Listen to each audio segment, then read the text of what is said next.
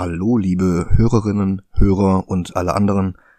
Da habe ich es jetzt nach den Feiertagen endlich geschafft, drei Skripts für drei Episoden fertig zu schreiben. Die vierte ist auch schon in den Startlöchern. Und dann scheitert es daran, dass ich keinen Termin finden konnte, an dem auch Dennis konnte. Darum haben wir leider diese Woche schon wieder keine Folge aufgenommen. Also der Knoten ist jetzt eigentlich geplatzt. Ab der nächsten Woche sollte es von rechts wegen wieder richtig gut klappen mit jeder Woche eine neue Folge. Aber diese Woche muss ich leider noch einmal eine ehemalige Bonusfolge von Patreon für die Gemeinheit freigeben. Aber immerhin haben wir zum Start des Jahres auch gleich einen richtig dicken Brocken. Viel Spaß mit dem Motherfucking Snyder Cut. Contentwarnung, Zack Snyder. Außerdem Contentwarnung, Suizid. Denn der Tod von Zack Snyders Adoptivtochter Autumn hat die Entstehung des heute besprochenen Films stark beeinflusst und darum müssen wir das auch ansprechen. Wenn ihr das nicht hören wollt, scheut euch nicht, andere Leute um Hilfe zu bitten und wartet vielleicht auf eine Folge ohne Snyder.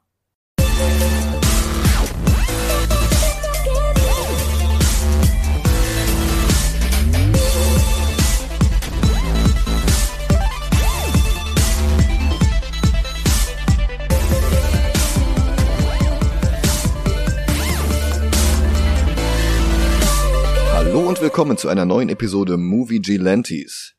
Du mich auch. mein Name ist Michael Heide. Mein Name ist Dennis Kautz. Und willkommen zum Beweis, dass wir wahrlich in der Worst Timeline leben. Der gottverdammte Snyder Cut ist tatsächlich fertig geworden.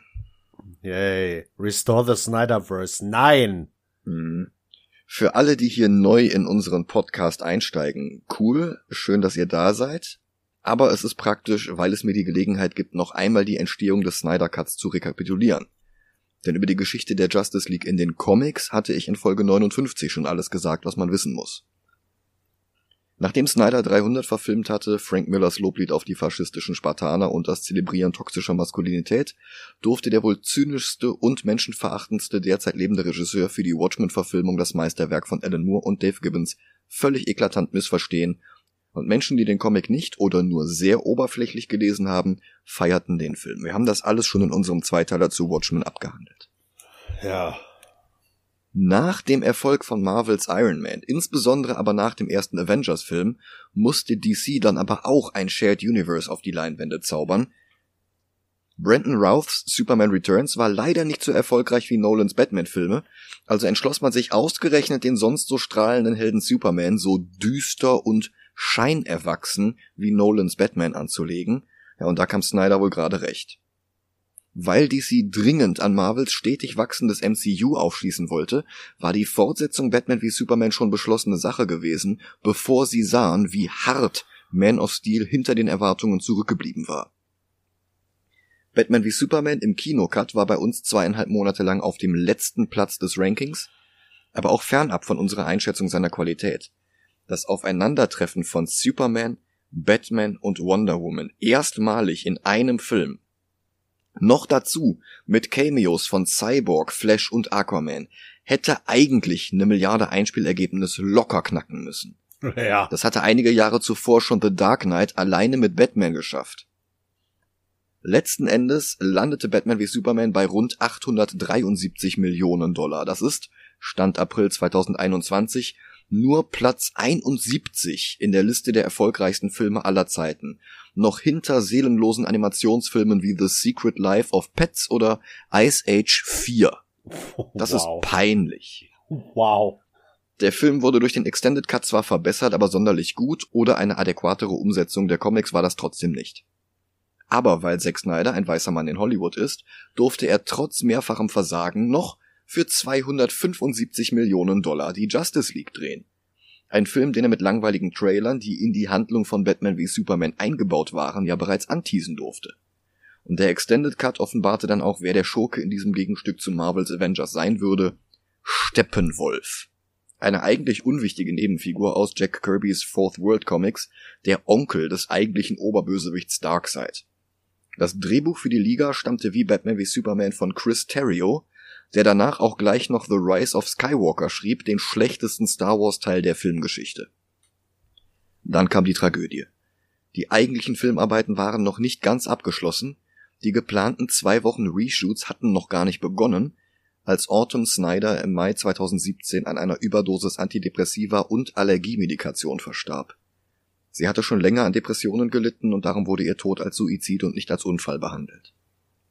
Zack Snyder und seine Frau Deborah, die seit Watchmen alle von sechs Filmen, bis auf den mit den Eulen produziert hatte, brauchten verständlicherweise eine Pause. DC weigerte sich allerdings, den Film einfach zu verschieben. Und jetzt stellt sich die Frage, wem man glauben mag. 2017 hieß es, Snyder hätte Joss Whedon persönlich ausgewählt, um den Nachdreh zu übernehmen und den Film in die Kinos zu bringen. Heute sagt Snyder, das Studio hätte Whedon gewollt, schon bevor er den Film verlassen hatte, und er hat dann bloß alles abgenickt, weil an dem Filmdreh auch die Karrieren der Darsteller hingen, die er zu seinen Freunden zählt. Wobei ich nach den desaströsen Ergebnissen von Man of Steel und Batman wie Superman schon verstehe, dass Warner nicht auch noch die Justice League von Snyder zerstört sehen wollte. Damals gab es auch Pressemitteilungen, dass Whedon bereits das Skript umschrieb, als Snyder noch drehte. Also das geht alles nicht wirklich auf. Okay. Aber wann immer er an Bord kam, Whedon änderte die Ausrichtung des gesamten Films. Zumindest der Szenen, auf die er einen Einfluss hatte, denn wo Snyder 275 Millionen zur Verfügung hatte, bekam Whedon gerade mal 25 zugeteilt und so musste er zu weiten Teilen auf Snyders Material zurückgreifen. Immerhin, statt nur zwei Wochen Reshoots durfte Whedon ganze zwei Monate ansetzen und der fertige Film listet ihn neben Terrio als Drehbuchautoren. Außerdem machte sich jetzt Snyders von Sin City abgeguckte Methode, den Cast vor grünen Screens zu filmen und die Kulissen digital dahinter zu setzen, bezahlt, weil Whedon jetzt so ziemlich alles dahinter ins Bild zaubern konnte. Die Effekte waren ja ohnehin noch nicht fertig. Bloß, die Stile der beiden Filmemacher kollidierten zu einem über weite Strecken erstaunlich langweiligen Debakel und Henry Cavills vertraglich für Mission Impossible festgelegter Schnurrbart, den Whedon per CGI aus seinem Gesicht entfernen ließ, statt ihm einfach noch zusätzlich einen Vollbart anzukleben, machte die Sache nicht besser. Bei uns ist die fertige Kinofassung aktuell auf Platz 64, zwischen Supergirl und Fantastic Four von 2005. Aber Whedon änderte nicht nur den Film, sondern auch die Stimmung am Set. Zusammen mit DCs Chief Creative Officer Jeff Jones entschied er, dass Cyborg nicht mehr der Mittelpunkt des Films sein dürfte, ganz einfach weil Cyborg schwarz war. Komplett gestrichen wurden Colonel Swanwick, Iris West und Cyborgs Mutter, allesamt People of Color. Cyborgs Vater, gespielt von Joe Morton, ist zwar noch drin, wurde aber so radikal gekürzt, dass er genauso gut hätte fehlen können. Ja. Und der Chinese American Zheng Kai, der den aus CW bekannten neuesten Atom Ryan Choi gespielt hatte, fehlte hingegen wieder ganz. Das ergibt echt kein gutes Gesamtbild. An dieser Stelle muss ich mich übrigens dafür entschuldigen, dass ich die gesamte Tragweite im Dezember noch nicht überblickt hatte und lediglich Fischer vorgeworfen hatte, Beef auf Twitter angefangen zu haben, weil seine Rolle zusammengeschnitten wurde. Die Details und das Ausmaß von Whedons Verhalten kamen erst in den letzten drei Monaten an die Öffentlichkeit. Auch weil sich Buffy und Angel Cast-Mitglied Charisma Carpenter in einem offenen Brief über Whedons indiskutable Behandlung seiner SchauspielerInnen beschwert hatte, was ungefähr 98 Prozent des übrigen Casts so unterschrieben. Unter anderem kam heraus, dass sich Whedon nicht alleine im selben Raum wie die damals 15-jährige Michelle Trachtenberg aufhalten durfte, die Buffys Schwester Dawn gespielt hatte, weil man ihm nicht zutraute, das Kind in Ruhe zu lassen. Was? Das ist jetzt alles ans Licht gekommen. Wow. Und Whedons Sexismus ist mittlerweile sowieso berüchtigt. Und der kam auch bei seiner Version der Justice League zutage. Also die Kamera fing fast häufiger Gal Gadots Hintern als ihr Gesicht ein, und in einer Szene landet Flash mit dem Gesicht in ihrem Ausschnitt. Eine Szene, für die er Gadots Body-Double vor Zeugen terrorisierte und ihr brüllend androhte, sie würde nie wieder in Hollywood arbeiten, wenn sie sich weigerte, diesen Quatsch zu drehen. Gadot selbst wollte er Wow. ebenso einschüchtern und er versuchte sogar Wonder Woman 84 zu sabotieren, weil Gal am Justice League Set nicht das machen wollte, was Whedon von ihr verlangte.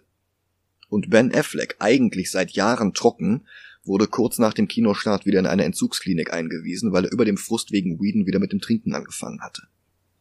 Ernsthaft? Vom Timing her kommt's hin. Er hat später gesagt, er hat bei DC aufgehört, Batman zu, äh, zu spielen und hat bewusst nicht mehr diesen Batman-Solo-Film gedreht, weil er wusste, dass er dann wieder einen Rückfall bekommen hätte.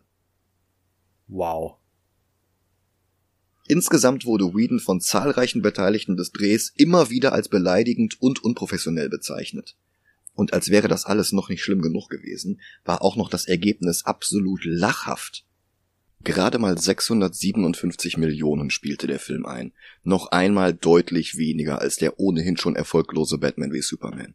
Ein trauriger Platz 139 in der ewigen Bestenliste, noch hinter Kung Fu Panda 2, Sixth Sense und Detective Chinatown 3 und das obwohl der noch nicht mal in Amerika oder Europa erschienen ist. Sämtliche Twilight-Filme, sämtliche Hunger Games-Filme, sieben Star Wars-Filme und 14 von 17 MCU-Filmen nach Phase 1 haben mehr Geld eingespielt als Justice League. Die erfolgreichste Comic-Verfilmung aller Zeiten, Avengers Endgame, hat sogar das Vierfache von Justice League wow. eingespielt. Das Vierfache. Und damit hatte sich Warner eigentlich mal messen wollen. Es ist erstaunlich, aber der Regisseur, der für Marvels Erfolg mit den ersten beiden Avengers-Filmen verantwortlich war, stellte sich gleichzeitig als der schlechteste mögliche Ersatz für Snyder heraus. Und Snyder war schon alles andere als eine gute Wahl für einen Justice League-Film gewesen. Tja.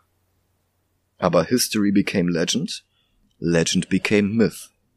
Und aus hätte Snyder den Film alleine fertig gemacht, wäre das besser gewesen, wurde in der Echokammer in den weniger intellektuellen Ecken der sozialen Netzwerke mit der Zeit ein Snyder hatte den Film schon alleine fertig gemacht und er war besser gewesen. Das sind so Ottos, die auch an Chemtrails glauben oder an Mikrochips in Impfstoffen. Justice League wurde plötzlich mit Superman 2 verglichen, wo Richard Donner ja auch einen fast fertigen Film gedreht hatte, bevor Richard Lester daran gesetzt wurde und der dann 50% des Materials neu drehen ließ. Hörer und Hörerinnen unseres Podcasts wissen, wovon wir sprechen. Dieser Donnercut war 2006 aufwendig restauriert und auf DVD veröffentlicht worden. Fans verlangten jetzt, dass mit Snyders Justice League dasselbe passiert. Dabei musste für den Donnercut nicht ein einziger Frame neu gedreht werden. Die Szenen waren ja alle im Kasten und waren auch alle noch im Archiv. Aber das störte Snyders Kult nicht. Und der Hashtag Release the Snyder Cut machte die Runden eine Astroturfing-Kampagne einer kleinen Gruppe Fans, die versucht hatten, ihre mangelnde Größe durch mehr Lautstärke auszugleichen. Sie legten sich jeweils zig Twitter-Accounts an, die sich alle gegenseitig retweeteten, damit der Hashtag trendete. Als Paramount nach dem ersten Trailer zu Sonic the Hedgehog einer anderen Fanprotestkampagne gegenüber einlenkte und das Design von Sonic überarbeitete, eskalierten dann die Methoden. Vorher druckten sie Flyer oder buchten teure Plakatwände an der San Diego Comic Con. Danach mobbten sie Executives und Filmkritiker und schickten sogar Morddrohungen an gänzlich unbeteiligte Personen wie zum Beispiel James Gunn, der damals gerade mit den Vorbereitungen für Suicide Squad 2 angefangen hatte. Hä, was hat der denn damit zu tun? Gar nichts. Wow. Aber der war halt nicht Snyder und damit war er automatisch der Feind. Und Jeff Jones haben sie damals von Twitter weggemobbt. Die Schnittmenge zwischen Snyders Fans und Neonazi- oder Incel-YouTubern wie Comicsgate, Geeks and Gamers oder The Quartering war immens. Und ihre Methoden zeigten das. Und all das für einen Cut, der noch nicht mal existierte. Wie gesagt, die Dreharbeiten waren damals noch gar nicht fertig gewesen, als Snyder ausstieg, und zwei Wochen nach Drehs hatte er ja sogar selber geplant. Was Snyder zu diesem Zeitpunkt hatte, war bloß ein sehr roher Assembly Cut. Das heißt, jede Menge Castmitglieder, teils in Motion Capture Anzügen vor grünen oder blauen Wänden. Die Drähte, an denen sie hingen und Equipment wie Mikrofone waren noch im Bild. Es gab in einigen, aber bei lange nicht in allen Szenen Special Effects. Es gab keinen Soundtrack. Weite Teile des Films waren bloß handgezeichnete Storyboards oder sehr, sehr roughe Computerstandbilder, die als Platzhalter für die fertigen Animationen dienten, die halt noch nicht fertig waren. Und selbst da waren jetzt noch Lücken drin, wo einfach gar nichts vorhanden war. Ben Affleck schrieb zum Beispiel das Drehbuch noch während der Dreharbeiten um. Und die waren noch nicht fertig. Wie hätte denn der Snyder Cut da schon in irgendeiner Realität eine abgeschlossene, schlüssige Geschichte erzählen können? Überhaupt ja. nicht. Das war nichts als eine sehr, sehr frühe Rohversion des Films. Und die hatten die Studiobosse bei Warner gesehen und die Hände überm Kopf zusammengeschlagen, weil sich anhand dieses Assembly Cuts abzeichnete, dass der Film noch härter floppen würde als Batman wie Superman. Was dann ja auch stimmte und was sogar zwei Monate Reshoots mit dem Regisseur des ersten Avengers-Films nicht verhindern konnten. Trotzdem befeuerte Snyder jetzt selbst die Forderungen nach einem Snyder Cut. Und sogar die Leute, die die offiziellen Twitter-Accounts von Gal Gadot, Ben Affleck und Jason Momoa betreuten, posteten den Hashtag zum zweijährigen Jubiläum des Erscheinungstermins der Kinofassung. Im Dezember 2019 teilte Snyder dann auf seinem Lieblings-Social Network Vero ein Foto von zehn Filmrollen, die angeblich den komplett fertigen Snyder Cut darstellten, mit einer Laufzeit von insgesamt 214 Minuten. Also dreieinhalb Stunden, fünf Minuten mehr als Avengers Endgame. Und der war schon lang. Ja. Ursprünglich geplant gewesen, ja, das stimmt. Ursprünglich geplant gewesen waren gerade mal 170 Minuten. Und das, was Whedon letzten Endes ins Kino gebracht hatte, waren sogar nur 120 Minuten. Aber nach diesem Foto wurden Snyders Fans noch lauter, noch aggressiver und noch penetranter. Aber noch etwas anderes war in den zwei Jahren seit dem Kinostart passiert. Das amerikanische Telefonunternehmen AT&T hatte sich AOL Time Warner einverleibt mit allen Subunternehmen wie DC Comics, New Line Cinema, Warner Brothers oder dem Pay-TV-Sender HBO. Sie hatten 85,4 Milliarden Dollar ausgegeben und die wollten sie jetzt möglichst schnell wieder reinholen. Und der komplette Großkonzern wurde umstrukturiert. Bei DC Comics hieß das zum Beispiel, dass Köpfe rollten. Mitten in einer Pandemie kündigten sie den Exklusivvertrag mit Großhändler Diamond Comics und übertrugen das Monopol erst an zwei andere Händler, aber einer von denen sprang nach ein paar Monaten ab, weil mit DC nicht zu arbeiten war. Lieferkosten für Shops in Europa, Asien oder Australien stiegen massiv die Heftpreise auch, wirklich glücklich war niemand. Dan Didio, damals einer der zwei Publisher, der Chefredakteur Bob Harris und alle möglichen Editors, Marketingleute und Verkaufsexperten wurden vor die Tür gesetzt. Jeff Jones war in weiser Voraussicht schon ein paar Monate vorher von seinem Posten als Chief Creative Officer zurückgetreten, weil er sich ausrechnete, als Filmproduzent mehr Geld zu verdienen. Und mühsam über Jahre hinweg mit Exklusivverträgen an DC gebundener Autoren und Zeichner wie Brian Michael Bendis, John Romita Jr. oder Scott Snyder wurden zu Freelance, also freischaffenden Mitarbeitern degradiert, die jetzt auch wieder für alle anderen Verlage arbeiten konnten. Romita wechselt nächsten Monat wieder zu Marvel. Was die Comics selbst anging, die geplante 5G-Kampagne wurde eingestampft, bevor das erste Heft ausgeliefert wurde. Die haben sogar das erste Heft gepalpt, also wieder im wahrsten Sinne des Wortes eingestampft. Unterlabel wie das prestigeträchtige Vertigo Comics, Young Animal oder Inc. wurden ersatzlos gestrichen. Das legendäre Mad Magazine wurde zu einem zweimonatlich erscheinenden Reprint-Magazin. Neuer Content wird gar nicht mehr hergestellt. Die DC Universe App, die in den USA Zugang zu digitalen Comics ermöglichte, aber auch zu extra für den Service produzierte Serien wie Titans oder Doom Patrol, wurde durch eine neue abgespeckte App nur für Comics reduziert. Und genauso trostlos sah es auch in anderen Tochterunternehmen aus. Die Streamingdienste HBO Go und HBO Now wurden geschlossen, jetzt gibt es nur noch HBO Max. Das sollte der große Disney Plus Killer werden. ja, und dazu brauchten sie Content.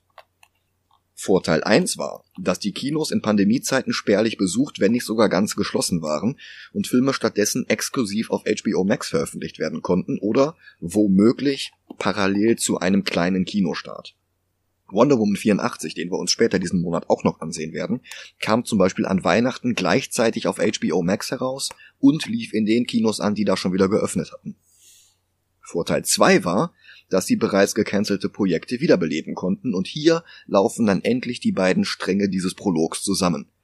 Beeinflusst von der AstroTurfing-Kampagne wurde die Entscheidung getroffen, Zack Snyder den Film, von dem er mal behauptet hatte, er sei bereits fertig, für HBO Max aufzubereiten. Dann stellte sich heraus, dass der Assembly Cut sehr viel unvollständiger war als vorher von den größten Kritikern befürchtet, und Snyder leierte HBO noch einmal mindestens 70 Millionen Dollar aus dem Kreuz, möglicherweise mehr, das ist nicht ganz gesichert. Für CGI, für Reshoots und sogar für neue Dreharbeiten mit Jared Leto, der eigentlich überhaupt nicht für Justice League geplant gewesen war. Mit einem neuen Soundtrack von Junkie XL, der den von Danny Elfman komplett ersetzt. Alles zusammengerechnet kommen wir mindestens auf 370 Millionen Dollar und das ist noch konservativ geschätzt. Das würde Zachary Edward Snyders Justice League of America zum zweitteuersten Film in der Geschichte machen. Lediglich Fluch der Karibik 4 war nochmal 8,5 Millionen teurer. Und auch das nur, wenn die 70 Millionen stimmten und nicht zu niedrig angesetzt waren.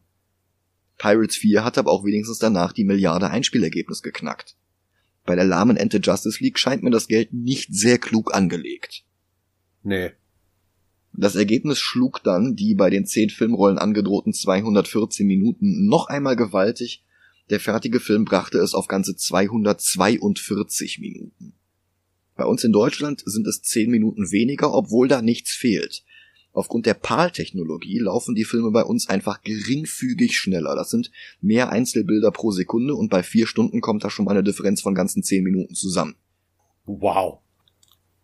Und diese vier Stunden gucken wir uns jetzt mal an. Ich würde sagen bis gleich, aber wahrscheinlicher ist es bis morgen oder nächste Woche oder so. Natürlich nicht für euch da draußen an den Geräten, für euch bleibt es bis gleich. Bis gleich.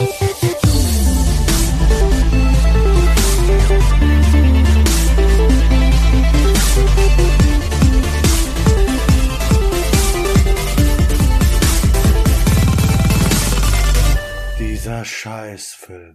Und da sind wir wieder. Hi, äh, ich möchte mal ankündigen, das ist jetzt meine letzte Folge. Ich werde mir nicht. Nee, nein, Quatsch. Ähm, boah.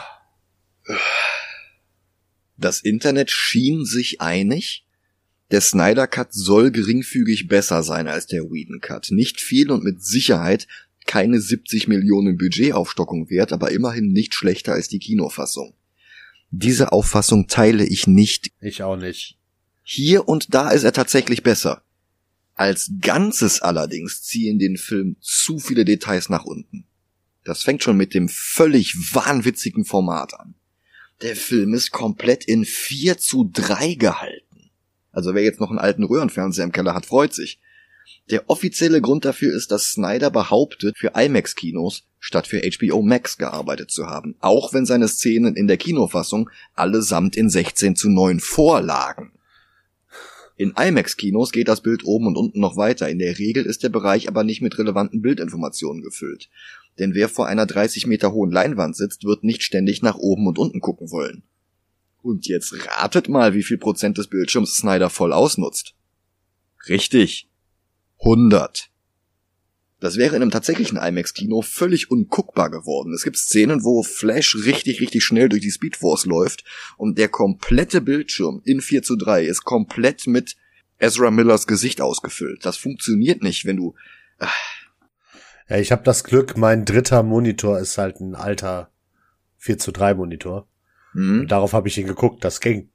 Ja, ich habe ein kurzes Experiment gemacht und den Film auf meiner 3D-Brille gesehen und da musste ich das Bild verkleinern, weil ich sonst Kopfschmerzen bekommen hätte. Ich bin danach wieder auf den Computer ausgewichen.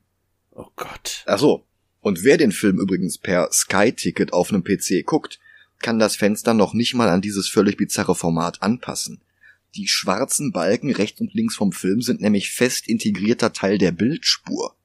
Das bedeutet, jeder versucht das Fenster des Players auf 4 zu 3 zu verkleinern, führt bloß dazu, dass zusätzlich zu den Balken links und rechts dann auch noch Balken oben und unten erscheinen und das Bild mhm. kleiner wird.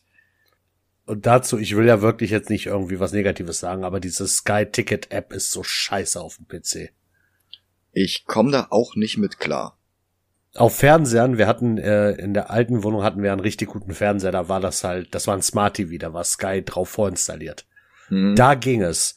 Aber weder auf Handy noch auf meinem PC konnte ich das vernünftig gucken, weil die App einfach scheiße ist. Über die Playstation geht's. Aber, naja, auf dem PC ist es halt echt grausam. Also, das ist fast so schlimm wie das Hochkant-Handy-Format mit dem Whedons Schnittfassung anfing. Ja. Apropos, die Szene fehlt komplett. Und das war eine der besten im Film. Genau. Wo Whedon bei allen Problemen wenigstens bemüht war, mit einem noch lebenden Superman anzufangen, der im Gespräch mit Kindern lächelt und ein spürbares Symbol für die Hoffnung ist, um einen Kontrast zum Rest des Films zu schaffen, der nach Supermans Tod spielt, da beginnt Snyder mit einer Wiederholung von Supermans Tod am Ende von Batman wie Superman. Mit weit aufgerissenen Augen sondert er einen durch Mark und Bein dringenden Todesschrei aus seiner Kehle ab, selbstverständlich alles in Zeitlupe, Dagegen wirkt Mel Gibsons Passion Christi wie die Teletubbies. Lois sieht verzweifelt zu und hat sonst im Film nicht viel zu tun. Nee. Wonder Woman und Batman stehen machtlos daneben und dann geht Doomsday zu Boden, Die Kamera fährt unfassbar lange durch die Trümmer, die der Kampf der Trinity gegen das Monster verursacht hatten. Und dann springt der Film zu Victor Stone, dem Star dieses Films. Der sitzt zu Hause am Küchentisch, Hoodie überm Gesicht, und im Küchenspind vibriert eine Motherbox. Ausgelöst durch den Tod Supermans. Im Gegensatz zum Whedon Cut wurde Stone nämlich nicht erst in diesem Moment zu Cyborg. Trotzdem erwacht seine Motherbox erst jetzt zum Leben. Dass das immer noch nicht zum Setup aus Batman wie Superman passt, wo er ja vorher schon durch die Motherbox zum Cyborg wurde, erklärt der Film später damit, dass diese eine Box vorher schon aktiv wurde, danach wieder in Sleep-Modus ging, bis Superman starb. Klar. Warum Supermans Tod Jahrtausende alte Terraforming-Maschinen zum Leben erwecken lassen, erklärt uns aber keine der beiden Schnittfassungen des Films wirklich befriedigend. Nee. Weil sie Angst hatten vor Superman. Mhm.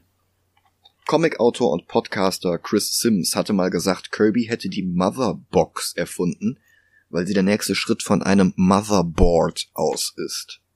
Was baut man aus Motherboards? Motherboxes. Also ein multidimensionaler Computer, bei dem ein einfaches Board nicht ausreicht.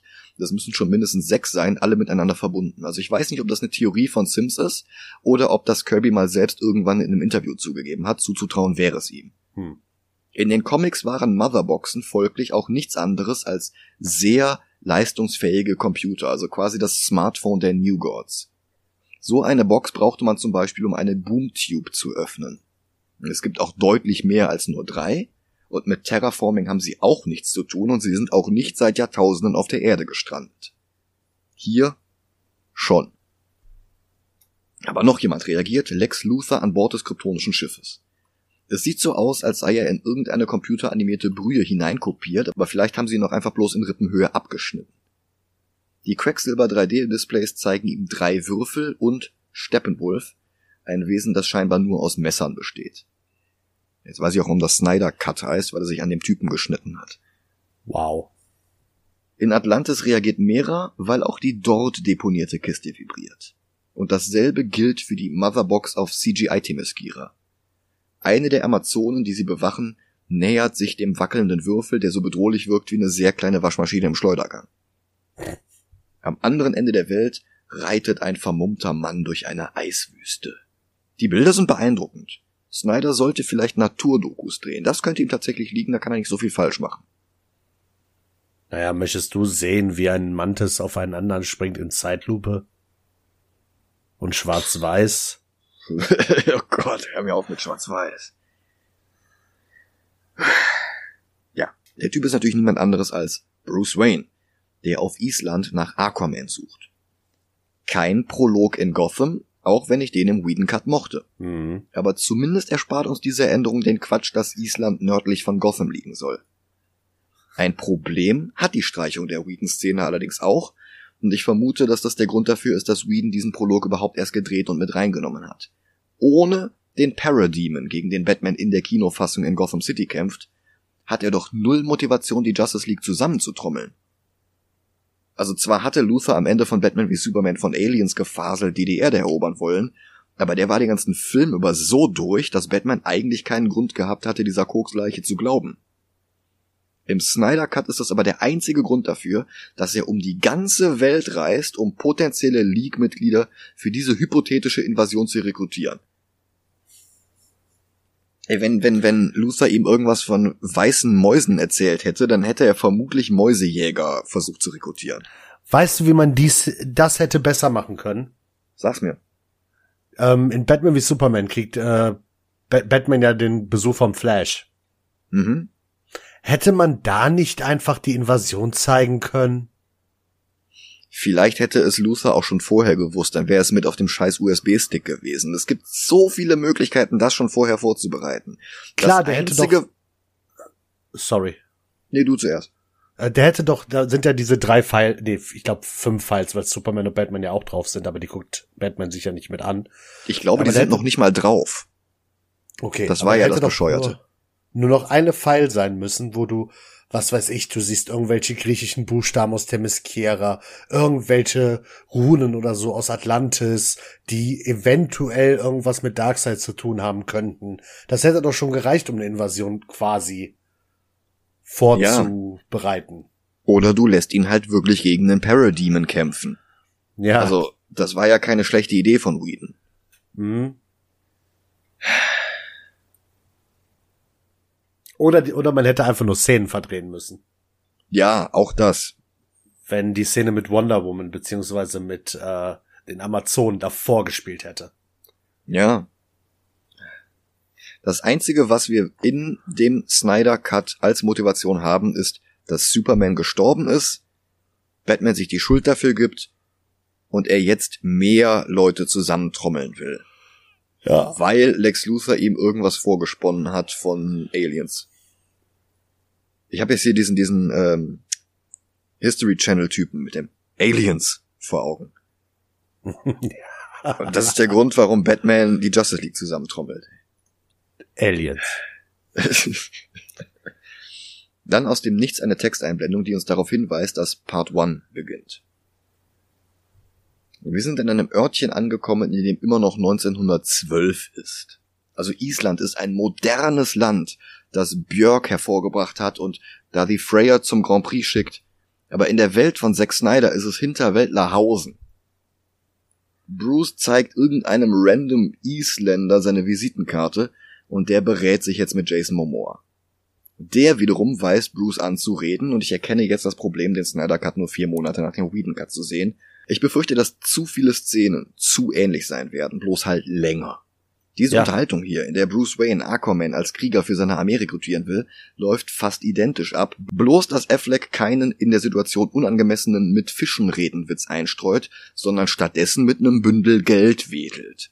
In Snyders Ayn Rand Welt die Lösung aller Probleme. Der Rest der Szene läuft genauso unsinnig ab wie im Whedon Cut. Bruce redet in aller Öffentlichkeit davon, dass er Batman ist. Aquaman trägt einen Ledermantel mit Zemo-Kragen, den er dann auszieht, bevor er ins Meer steigt. Bruce versucht Aquaman zu überzeugen, Seite an Seite mit ihm zu kämpfen, indem er ihm erzählt, dass Superman, der letzte, der Seite an Seite mit ihm gekämpft hat, dabei gestorben ist, was Aquaman überraschenderweise überhaupt nicht überzeugt. Snyders einzige Ergänzung hier ist, dass die Isländerinnen und Isländer ihm zum Abschied noch ein Liedchen singen. Das wirkt so bizarr und verstörend wie der Kult in Midsommer, nur mit weniger Farbe. Und langweiliger, viel langweiliger. Also völlig verständlich, dass Whedon den Song weggeschnitten hat. Am anderen Ende der Welt verabschiedet sich Martha von Clarks Grab und fährt dann mit einem Umzugswagen fort. Die Farm wird verkauft. Vielleicht hat ja der Typ aus Superman 4 noch immer Interesse.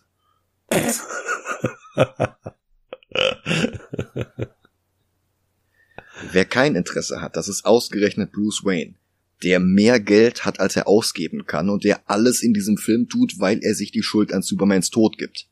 Warum hilft er dann nicht Supermans Mutter? Naja, andererseits vielleicht kam er auch einfach nur nicht mehr auf ihren Namen, den kann er sich ja auch nicht merken. Wie hieß sie nochmal? Marie-Louise? Ja, ich glaube schon. Danach kicken dann plötzlich die Pilze. Anders kann ich mir nicht erklären, dass die folgende Szene ausgerechnet im Whedon Cut weniger Witze hat. Denn Alfred holt jetzt Bruce in Island ab und er feuert jetzt Punchlines ab wie eine Gatling Gun. Dummerweise alles Platzpatronen. Hahaha, hätten wir Aquaman nicht in Costa Rica rekrutieren können. Vielleicht ist einer, der sonst einsam in einer Höhle sitzt, kein guter Rekrutierer. Boy. Hat dieser Alfred einmal zu oft ein Jokers Toxin geschnuppert? Dagegen ist ja Phipps Asmussen wirklich lustig gewesen. Hm. Noch dazu passt das überhaupt nicht zu Snyders eigenem Batman wie Superman.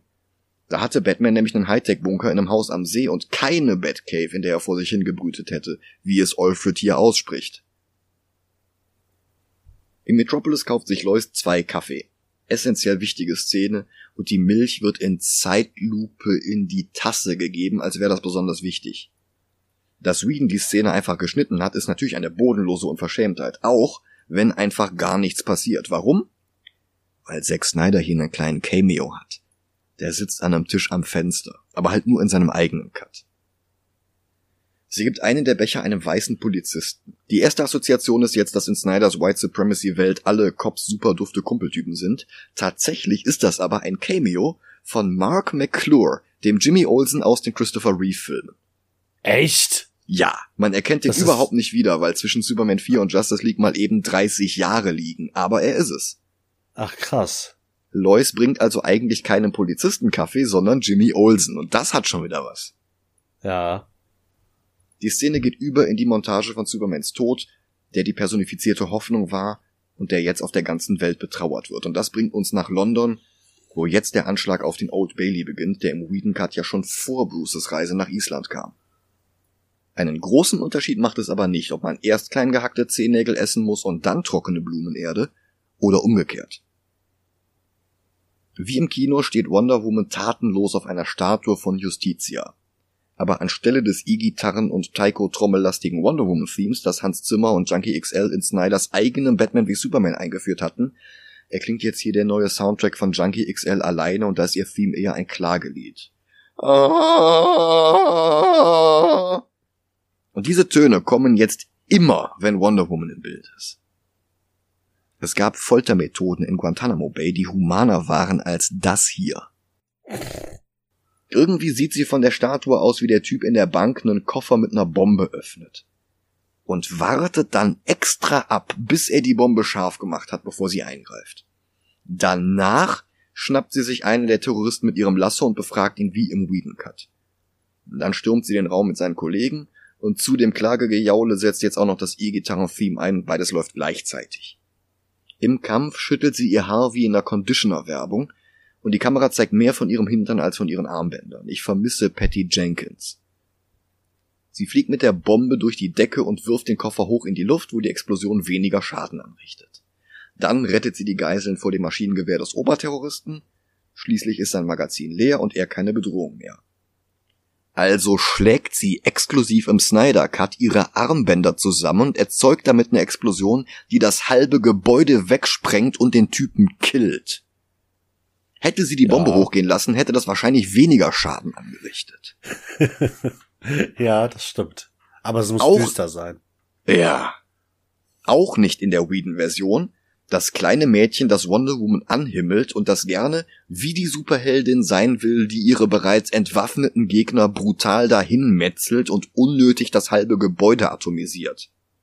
Woraufhin Wonder Woman ihr sagt, You can be anything you want to be. An sich wäre das ja eine ganz nette und empowernde Szene, aber in diesem Kontext ist das einfach nur soziopathisch. Auf Themyscira ist jetzt Hippolyta an dem Tempel angekommen, in dem die Motherbox bewacht wird. Sie wird begleitet von anderen Amazonen und die bauchfreien Kriegerinnen-Outfits sind lächerlich. Für alle, die angenommen hatten, die wären eine Ergänzung von Whedon gewesen, nee, die gibt's hier auch. Wie im Kino entsteht eine Boomtube, die ein paar Parademons herbeibeschwört und den aus Messern bestehenden buchstäblichen Edgelord Steppenwolf. Der sieht so fürchterlich aus und ich verstehe nicht warum. Das ist noch nicht mal das Design aus dem Extended Cut von Batman wie Superman, wo er am Ende kurz bei Luther reinschneit. Also erzähl mir bitte keiner was davon, dass diese vier Stunden Tortur bloß Snyders ursprüngliche Pläne wiederherstellen würde. Das geht nämlich nicht auf. Und es ist schade. Denn dass sein Design so völlig lächerlich aussieht, lenkt leider davon ab, dass seine Animationen bedeutend hochwertiger sind als in der Kinofassung. Dort war er ein weniger peinlich aussehender, aber leider auch Masse und gewichtloser 0815 Troll. Hier ist er der Destroyer aus Thor, wenn der nur aus Klingen zusammengesetzt wäre, die wiederum alle nur aus Klingen bestehen. Squaresoft hätte den als Summon für Final Fantasy abgelehnt, weil er zu übertrieben aussieht. Aber schade, der wäre bestimmt eine tolle Karte für Triple Triad geworden. Immerhin sind seine Bewegungen flüssiger und der Kerl hat eine der Größe entsprechende Masse und Wucht. Dafür sieht er halt auch aus wie eine Kritzelei von einem 13-jährigen Emo. Ja. Der Kampf ist wie alles in der Snyder-Fassung länger. Einmal wegen der unerträglichen Zeitlupe, die hier auch nicht mehr den Sinn hat, den Fokus einer Bewegung auf die Nachbildung von einzelnen Panels aus den Comics zu richten, wie noch in 300, sondern die einfach nur alles unerträglich in die Länge zieht. Zum anderen sehen wir mehr von den einzelnen Bewegungen. Amazonen werden nicht einfach nur gegen die Wand geschleudert, sondern fallen danach auch noch zu Boden. Andere schlagen nicht einfach nur mit einem Hammer gegen die Stützbalken des Tempeleingangs, damit Steppenwolf im Inneren gefangen wird, nein, Snyder zeigt das komplette Ausholen, wie sie mit den Hämmern einmal um ihren ganzen Körper herumgehen, um Schwung zu holen. Das gibt dem Ganzen mehr Wucht, Dauert aber halt auch achtmal so lange. Nebeneffekt ist, dass man mehr von den schönen Frauen sieht, die in für Kriegerinnen lächerlich knapper Kleidung ihre Haut entblößen. Das ist genau der Mittelpunkt zwischen 300 und Sucker Punch. Harte Kriegerinnen, die wie Stripperinnen aussehen müssen. Denn eigentlich lautet Zack Snyders Botschaft an kleine Mädchen, du kannst alles sein, was du willst, solange ich dich geil finde. Nur bei Snyder stürzt dann der gesamte Tempel mit allen noch darin befindlichen Amazonen ins Meer. Der Rest läuft dann aber im Grunde wieder wie bei Whedon. Steppi besiegt die Amazonen und boomtubt sich dann mit der Motherbox fort. Hippolyta beschließt, dass ein Leuchtfeuer als Alarmsignal für Diana entzündet werden soll, aber erst in ein paar Stunden, denn die Zeit drängt. Ende von Teil 1. Ja, wo war Gondor, als die Westfurt fiel, ne? Hm. Der Film wäre gern Herr der Ringe. ja. Der ist noch nicht mal die Asylum-Version davon. Der ist nicht mal die russische Version. So, Teil 2. Messerjockel landet in Tschernobyl und baut dort seinen Stützpunkt. Er schickt die Parademons los, um die anderen beiden Motherboxen zu holen. Sie sollen dem Geruch folgen. Denn die Boxen haben einen eigenen Geruch, das wird noch ein paar Mal erwähnt. Und ist völlig lächerlich. Bruce und Alfred beratschlagen im Flieger, wen sie als nächstes besuchen wollen. Die Wahl fällt auf Barry Allen. Folglich taucht Batman in der nächsten halben Stunde des Films einfach nicht mehr auf und Barry auch nicht. Dafür allerdings Cyborgs Vater Miles Dyson. Der hat im Snyder Cut mehr zu tun, der Anfang ist aber gleich. Er verabschiedet sich vom Hausmeister und der untersucht ein komisches Geräusch in Star Labs und wird von einem Alien überrascht. Wenn Harry Dean Stanton aus Alien noch gelebt hätte, hätte der vermutlich die Rolle hier gespielt. Stattdessen mhm. war er in Avengers. Bei einem Notfall muss ein Alarmsignal so schnell wie möglich kommen, damit schnell reagiert werden kann. Folglich haben die Amazonen ein absurd zeitfressendes Ritual, bei dem erstmal bis Sonnenuntergang gewartet werden muss, dann erst darf ein Pfeil aus einer speziellen Kiste genommen werden, dann wird noch ein Gebet gesprochen, und dann erst wird der Pfeil angezündet und abgeschossen. Bei Whedon ging das deutlich schneller, bei Whedon ging alles deutlich schneller. Immerhin der Pfeil landet im Ziel, und einen Tag später, als es schon wieder hell ist, bekommt Diana dann auch in Paris die Nachricht weil zufällig einer ihrer Kollegen die Nachrichten auf einem 4 zu 3 HD-Fernseher anmacht. Ich glaube, für den ist auch dieser Film gedacht gewesen. Ach, nur für den einen. Für diesen einen Bildschirm, ja. War das vielleicht eine Zusammenarbeit mit dem Hersteller dieses Bildschirms? Wahrscheinlich. Oder haben die versucht, äh, Darcy da reinzubringen, damit die sagt, oh, wir brauchen altes Equipment. Oh Gott, das ist schön gewesen. Ja, dann, ja, auf jeden Fall. Bei Cyborgs Vater auf der anderen Seite des Atlantiks ist dann auch irgendwann der nächste Morgen und er erscheint wieder auf der Arbeit und wir lernen Ryan Choi kennen, der in der Kinofassung komplett fehlte. Ryan war nach Al Pratt, Ray Palmer und Adam Cray der vierte Superheld, der sich The Atom nannte. Ein Schüler von Ray, der nach der Infinite Crisis Professor Palmers Lehrstuhl an der Ivy-Universität übernahm und dort den Schrumpfgürtel in die Finger bekam als dann Chefredakteur Dan Dio und Autor Jeff Jones das DC-Universum der Comics immer brutaler und hoffnungsloser gestalteten und dabei reihenweise People of Color aus den Serien herausschrieben, wurde Ryan, der damals prominenteste asiatische DC-Charakter überhaupt, von Deathstroke getötet und aus purer Böswilligkeit in einer Streichholzschachtel beerdigt. Jones wurde kurz darauf zum Chief Creative Officer ernannt und er war der Kopf hinter dem völlig an die Wand gefahrenen Reboot New 52. Dafür schrieb er die Justice League, wo Ryan Choi als eines der Mitglieder angekündigt wurde. Das ist dann bloß leider nie passiert. Okay, weiß man warum? Nö. Wow. Also ich gebe zu bedenken, dass Ray Fisher Jones explizit als einen der Rassisten benannt hatte, die keinen schwarzen Superhelden als Hauptfigur des Justice League Films haben wollten, was zu Cyborgs stark gekürzter Rolle in der Kinofassung führte. Ja. Ebenfalls bedenklich ist, dass Jones guter Freund und wohl häufigster Zeichenpartner Ethan Van Sciver, mit dem er an Green Lantern, Flash und DCU Rebirth zusammenarbeitete und mit dem er Figuren wie Atrocitus, Double Down oder Green Lantern Jessica Cruz schuf, heute eine der zentralen Figuren der rechtsradikalen Comicsgate Community und eine der größten Influencer der amerikanischen Alt-Right ist. Wow. Eines seiner Artbooks nannte er My Struggle. Das ist Englisch für Mein Kampf. Darauf angesprochen behauptete er, das sei ein sehr, sehr lustiger Witz gewesen. Hahaha, findet ihr das nicht lustig? Wow. Sind die alle irgendwie kerndumm oder was? Ich weiß nicht, ob es Dummheit ist. Wahrscheinlich ist es Bosheit. Vielleicht auch beides. Boah. Jeff Jones hat sich nie von Van Skyver distanziert, behauptet aber seit Ray Fishers Anschuldigungen plötzlich halb Libanese zu sein. Ich weiß nicht, ob das von der Hälfte seines Vaters Frederick oder von seiner Mutter Barbara Lynn kommen soll. Naja, vorher hat er nie ah, davon ja. gesprochen. Ryan Choi arbeitet mit Cyborgs Vater zusammen, viel zu tun hat er dabei nicht, aber schön, dass er da ist. Die beiden erfahren, dass im Labor eingebrochen wurde und Dinge gestohlen wurden. Noch dazu wurden acht Mitarbeiter entführt, nicht nur der Hausmeister. Und weil Snyder und Terrio das jetzt für sinnvoll halten, gibt es einen Zeugen, der den Phantombildzeichner den Parademon beschrieben hat. Die Skizze sieht bloß leider überhaupt nicht aus wie ein Parademon, nicht mal wie ein Parademon in Snyders DCEU, sondern original wie Batman. Weiße Augen, Fledermausohren, ein gezacktes schwarzes Cape. Das hätte Bob Kane nicht besser bei einem anderen Zeichner abpausen können. Und ich weiß jetzt, warum das nicht in der Kinofassung war, weil nämlich die Zuschauer reihenweise schreiend aus dem Kino gelaufen wären, so bekloppt ist diese Idee. Aber in Snyders restaurierter Vision muss der Schrott dann wieder rein. Cyborgs Vater behält für sich, warum der Einbruch stattgefunden hatte, weil die Parademons auf der Suche nach der Motherbox waren, die er heimlich mit nach Hause genommen hatte. Er berichtet dann auch seinem Sohn davon und der wirft ihm an dieser Stelle bloß vor, ihn zu einem Monster gemacht zu haben. Diana ist nach Kreta gereist, wo der Pfeil ihrer Mutter in einen Tempel eingeschlagen war.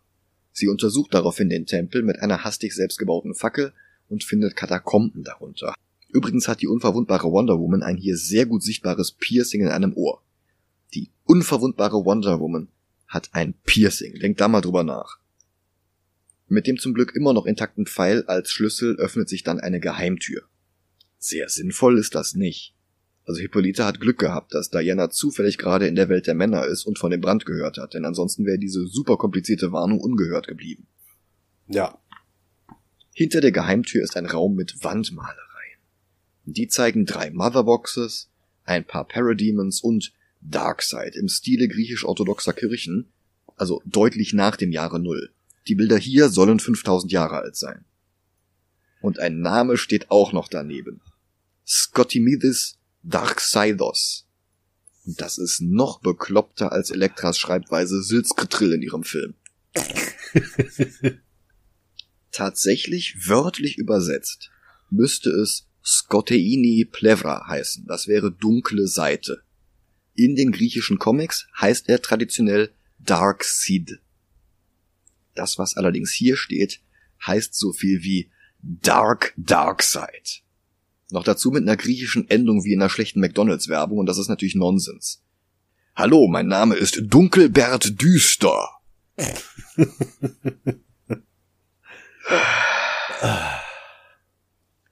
Diana schaut sehr sorgenvoll auf dieses Bild. Dabei dürfte ihr weder die Darstellung noch der Name irgendetwas sagen.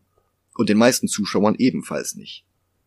Wer die Comics kennt, hat natürlich Ahnung, weiß dann aber auch, dass all diese Kirby-Konzepte für den Film so abgeändert wurden, dass man sie sowieso nicht mehr wiedererkennen kann. Also könnte der genauso gut völlig anders heißen und aussehen, weil das dann auch egal wäre. Was für ein Quatsch.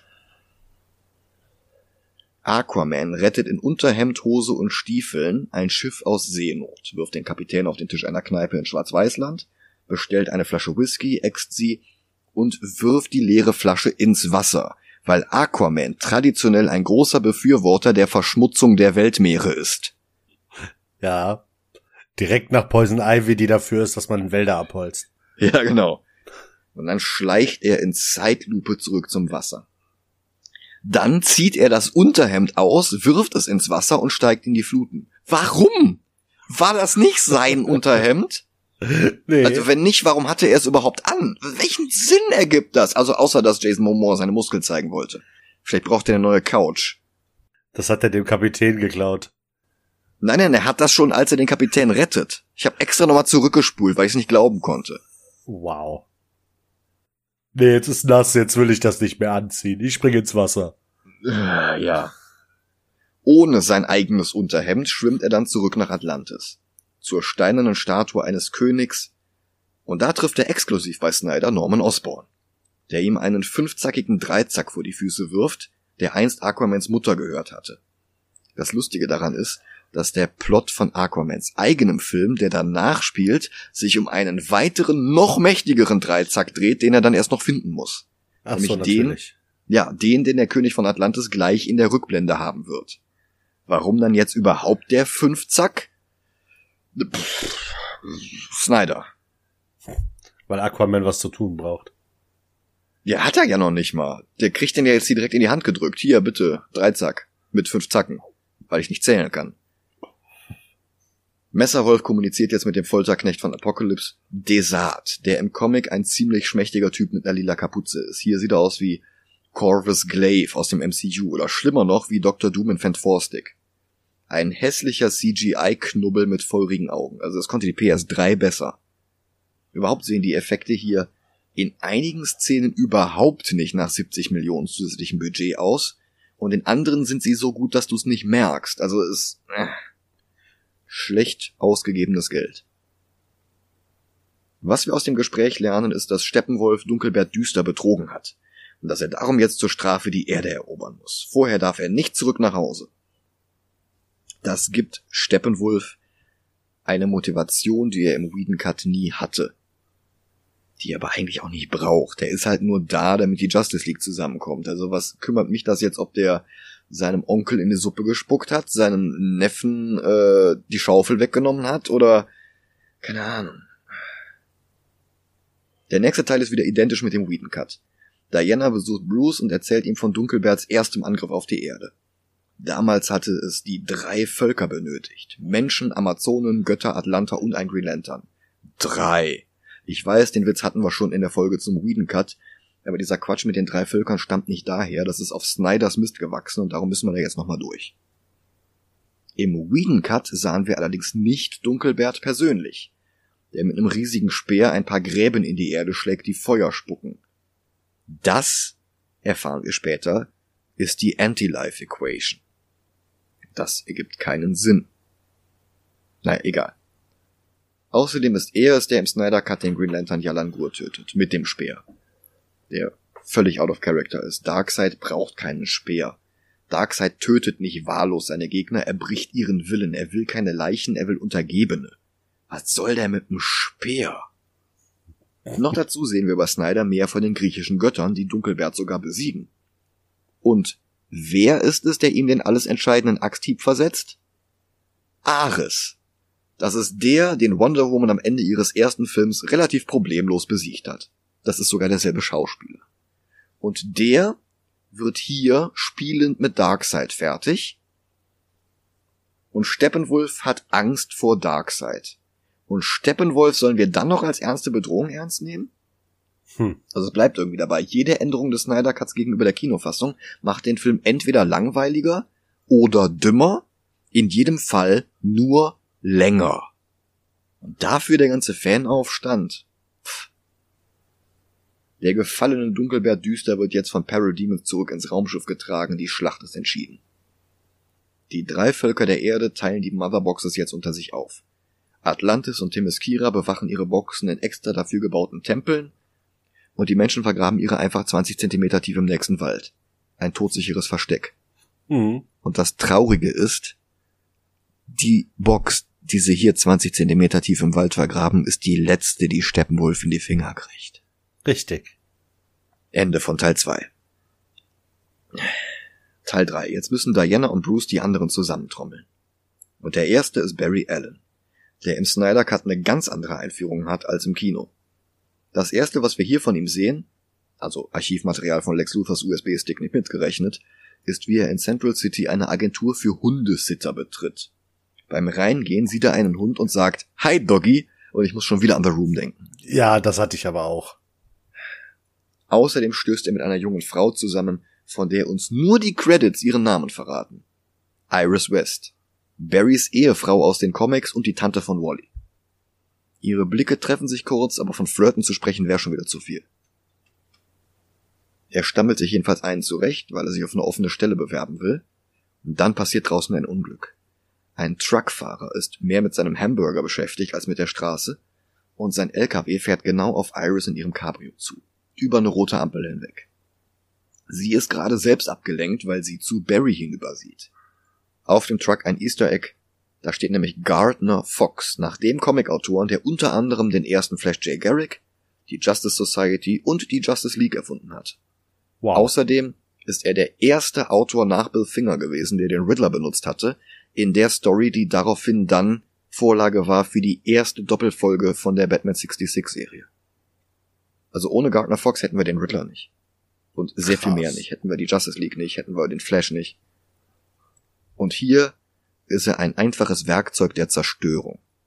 Denn die beiden Fahrzeuge kollidieren, Barry dreht sich so schnell um, dass seine Schuhe explodieren, dann hampelt er in Zeitlupe aus dem Ladenlokal, wischt Iris etwas creepy eine Strähne aus dem Gesicht, steckt sich einen Hotdog in die Tasche, der aus einem Wagen gefallen ist, und dann rettet er Iris. Das Ganze riecht verdächtig nach der Time in a Bottle Sequenz aus Days of Future Past, sogar der Soundtrack ist ähnlich. Steppenwolf greift jetzt völlig random ein paar atlantische Soldaten an irgendeinem Ufer an, weil er wissen will, wo die ihre Motherbox aufbewahren. Dazu lässt er eine mechanische Spinne auf den Kopf des Soldaten krabbeln, die ein einfaches Hologramm der Box projiziert. Und davon weiß er jetzt, wo die Box ist. Das ergibt keinen Sinn. Wobei ich dem Film zugutehalten muss der Moment, in dem diese reine CGI-Figur Steppenwolf in eine Pfütze tritt, dabei noch einen Stock mitnimmt, akkurate Spritzer erzeugt und einen Fußabdruck im Schlamm hinterlässt, der zu Größe und Masse des Charakters passt. Das ist tatsächlich sehr gut gemacht. Das muss ich auch respektieren. Leider wird das gleich wieder davon zunichte gemacht, dass Steppenwolf jetzt erzählt, der Mann aus dem Königreich am Meeresboden würde nach der Motherbox riechen. Ich meine, diese Box liegt seit dem Bau von Stonehenge am Meeresgrund. Wenn die überhaupt noch nach irgendwas riecht, dann nach Salz und Fischpipi. Und dieser random Soldat soll lange genug, nah genug an der Kiste gewesen sein, damit ihr immer noch starker Eigengeruch unter Wasser auf ihn übergesprungen ist? Ja. Wie soll das denn funktionieren? Das ist wieder das Problem mit Snyder, aber auch mit Nolan und Goyer und Jones und allen anderen, die das alles zu ernst nehmen. Wenn wirklich alles bierernst, furztrocken und Zahnschmerzen erzeugend humorlos ist, dann fallen solche Lächerlichkeiten sehr viel mehr ins Gewicht. Und dann nach einer Stunde und zwölf Minuten erinnert sich der Film daran, dass Lois Lane ja so unglaublich wichtig ist. Und darum sehen wir sie jetzt, wie sie in Clarks alten Klamotten wühlt und das war's auch schon wieder. Also ich habe damit gerechnet, dass sie sich gleich mit den Klamotten in der Badewanne legt. Ich hätte damit gerechnet, dass sie sich mit Martha trifft, aber passiert ja auch nicht. Das ist ja nur in der Whedon-Version. Ja. Diana und Bruce sehen sich noch einmal Lexes Video von Aquaman an und Bruce gesteht, dass er ihn nicht überreden konnte mitzumachen. Dann sehen sie sich noch einmal die Aufnahmen von Barry an. Und dann noch einmal die von Cyborg. Und das triggert jetzt einen Flashback in Zeitlupe. Vor seinem Unfall war Cyborg nämlich ein Footballspieler. Seine Mutter war eine Ärztin und sein Vater kennen wir ja schon. Und ein begnadeter Hacker ist er auch noch, wie wir jetzt erfahren. Der in den Schulcomputer reingeht und die Note einer Mitschülerin ändert, deren Eltern ihr Haus verloren haben. Seine Mutter findet das gut, weil der Schuldirektor dem Mädchen nämlich gar nicht geholfen hat. Und das überzeugt dann auch den Direktor. Das alles, während wir in Zeitlupe die letzten zehn Sekunden eines Footballspiels auf fünf Minuten aufgeblasen bekommen. Er macht darin den entscheidenden letzten Touchdown und merkt erst danach, dass sein Vater nicht im Publikum saß. Sehr originell. Ja, das gab's noch nie. Noch niemals. Nee, auch auch nicht so Szenen so mit Theateraufführungen, wo auf einmal ein Elternteil nicht im Publikum sitzt. Na, also, bitte, das wäre ja ganz was Neues. Hat Zack Snyder erfunden. Ja. Mit Chris Terrio zusammen. Mhm. Und dann haben seine Mutter und er einen Unfall, den sie nicht überlebt. Er selbst ist auch schwer verletzt, hat einen Arm verloren und hängt an einer Beatmungsmaschine. Sein Vater will ihn aber nicht sterben lassen. Und da endet die Rückblende. In der Gegenwart sehen wir aber schon, wie er überlebt hat als Cyborg. He's more machine now than man. Er streitet sich mit seinem Vater, der dann geht. Aber er hinterlässt ein Diktiergerät, das uns praktischerweise Victors Kräfte erklärt. Dann geht er aufs Dach, um diese zu testen. Und seine mechanischen Teile entwickeln Repulsor-Technologie, mit der er fliegen kann. Was Comic Cyborg normalerweise nicht konnte. Da war der auch seit seiner Entstehung ein klassischer Teen Titan und kein Justice League Mitglied, aber seit Jeff Jones ihn anstelle von Martian Manhunter in das Gründungsline-Up der New 52 League geschrieben hat, ist er auch eher Superman Supporting Character Steel als Cyborg. Steel war schon vor 25 Jahren in der Justice League. Der kann mit seiner Rüstung fliegen und der ist ein technisches Genie, das sein Equipment immer weiter verbessert. Dass Jones Cyborg in die JLA geschrieben hat, vermutlich weil er in den 80ern in ein paar Folgen Super Friends dabei war, hat die League um einen seiner besten Charaktere beraubt und den Teen Titans fehlt seitdem Cyborg. Das Diktiergerät macht weiter. Cyborg kann mit seiner Ganzkörperprothese kabellos ins Internet, kann alle Firewalls umgehen, kann alle Datenbanken der Welt anzapfen und manipulieren. Um das zu verbildlichen, zoomt die Kamera in sein Auge und da sehen wir einen generischen X-Men-Film-Vorspann. Und dann Cyberspace, so wie man ihn sich in den 90ern vorgestellt hat. Mit einer einzigen Handbewegung vernichtet er alle Nuklearwaffen der Erde, als wäre er Christopher Reeve. Danach lässt er vor einer symbolisch dargestellten Börse Bulle und Bär gegeneinander kämpfen. Ich weiß nicht, was genau das heißt, aber ich habe beschlossen, dass er gerade den GameStop-Kurs in den Himmel hat schnellen lassen. Dann fliegt er über die Wolken, dabei bildet seine Metallhälfte von sich aus einen Helm um seinen Kopf und er ist jetzt endgültig Iron Man in schlecht. Das Diktiergerät verrät uns, dass Cyborg alles verändern kann. Wie er damit umgeht, wird definieren, wer er ist. Und er verfolgt jetzt per Überwachungskameras bis in ihr Treppenhaus und in ihre Wohnung hinein eine Kellnerin, die nicht genug zum Leben hat, aber trotzdem Straßenmusikern Geld gibt und ihrem Kind einen tollen Geburtstag ermöglicht. Auch wenn sie dann die Miete nicht zahlen kann. Und er zaubert ihr mit seinen Hackerkräften mal eben 100.000 Dollar auf ihr Konto. Und dann sieht er im Regen zu, wie sie überglücklich ihren Kontostand erfährt. Das mag ich. Davon dürfte es mehr geben. Aber, Spoiler, das war's auch schon wieder. Cyborg der in den paar Szenen so gezeigt wurde, dass er sein Leben lang etwas gegen die inhärente soziale Ungerechtigkeit im Kapitalismus tun wollte und der das jetzt endlich kann. Der hilft einer einzelnen Kellnerin und danach war's das. Ist natürlich auch eine Aussage, Zack Snyder. Dann zerbricht Cyborg das Diktiergerät, weil er seinen Vater nicht mehr hören will. Und dann ist er plötzlich wieder in der Wohnung und ein Parademon steht auf seiner Feuerleiter, vermutlich weil er die Motherbox riecht. Und dann fliegt er wieder tatenlos weg. Danach sind wir bei der ersten Flash-Szene aus dem Whedon Cut. Barry, der seinen Vater besucht, weil Jeff Jones als Chief Creative Officer durchgesetzt hat, dass seine Flashpoint-Storyline aus den Comics im DCEU adaptiert wird, damit er dafür Tantiemen bekommt. Seit seiner Ernennung zum CCO macht er nichts anderes mehr, als seine Stories und seine Figuren in anderen Medien durchzuprügeln, damit er dafür Geld kriegt. Und um diese Flashpoint-Adaption vorzubereiten, muss halt jetzt schon mal gezeigt werden, dass Barrys Vater Henry im Gefängnis sitzt. Was Snyder weggelassen hat, das ist der Moment, bevor er in den Besucherraum kommt, indem er den pöbelnden Glatzkopf hinter ihm in der Schlange das Gesicht mit einem Edding verfeinert. Beim Whedon Cut hatte ich gesagt, dass der Humor überhaupt nicht zum Rest des Films passte. Aber mir wäre es lieber gewesen, der Rest des Films wäre an diese Szene angepasst worden. Stattdessen fiel der Gag hier jetzt einfach komplett. Ja. Ebenfalls nur im Snyder Cut ist eine viel zu lange Sequenz, in der Barry nach Hause geht. Also wie bei Whedon erwartet ihn dort Bruce Wayne, einer der reichsten Menschen der Welt, den Barry nicht erkennt.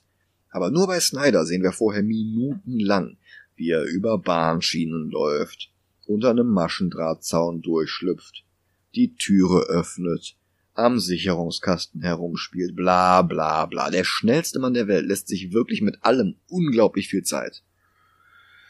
Barry brabbelt genauso viel Müll beim Versuch, seine Geheimidentität geheim zu halten wie im Whedon Cut. Dann schmeißt Bruce wieder einen Batarang, Barry fängt ihn, kennen wir alles schon. Die Monitore hinter den beiden zeigen andere Bilder als im Whedon Cut, aber sonst ist es im Endeffekt gleich. Sogar What are your superpowers again? I'm rich ist identisch zur Kinofassung. Bloß, dass Snyder danach mehr vom Mercedes zeigt. Also, wie viel Product Placement ist denn bitte in die 70 Millionen Snyder Cut Budget geflossen? Ja. Alfred bringt Diana Teekochen bei. Sie ist mindestens dreimal so alt wie er aber er ist dafür Brite. Und weil er Batmans Q ist, schlägt sie jetzt auch noch vor, dass er Batman ein schwarzes Lasso entwirft. Hahaha. Dann kommt die Szene aus dem Whedon Cut, in dem Cyborg den Computer übernimmt und Diana auf ein Treffen einlädt. Im Gegensatz zu Whedon hat er sie und Batman vorher nicht am See beobachtet, weil er bei Snyder vorher keine Fotos aus der Batcave gefunden hatte, die Bruce als Batman entlarven. Trotz vier Stunden Runtime hat der Snyder Cut keine Erklärung dafür, warum Cyborg auf Diana zugeht. Ich meine, ja, bei Whedon war es keine sonderlich gute Erklärung, aber hier gibt es gar keine. Mhm. Stattdessen glaubt der Film uns haarklein erklären zu müssen, wie genau Batmans Energiehandschuhe funktionieren. Das sind einfach falsche Prioritäten. Bei einem Film müssen wir zunächst einmal nachvollziehen können, warum die Leute tun, was sie tun. Und das ist trotz pervers langer Laufzeit des Films einfach nicht bei allen Figuren gegeben. Stattdessen hält der Film sich unendlich lang mit unwichtigem Schrott auf, damit der Film in Anführungsstrichen realistischer wirkt. Mal frei nach Grant Morrison. Wer beim Batmobil die Reifen wechselt, ist für die Geschichte einfach nicht wichtig. Es ist das Batmobil, das ist Erklärung genug. Sie erzählt ihm jetzt von Steve Trevor, den sie verloren hat, Mehr dazu in ein bis zwei Wochen, wenn wir Wonder Woman 84 sehen.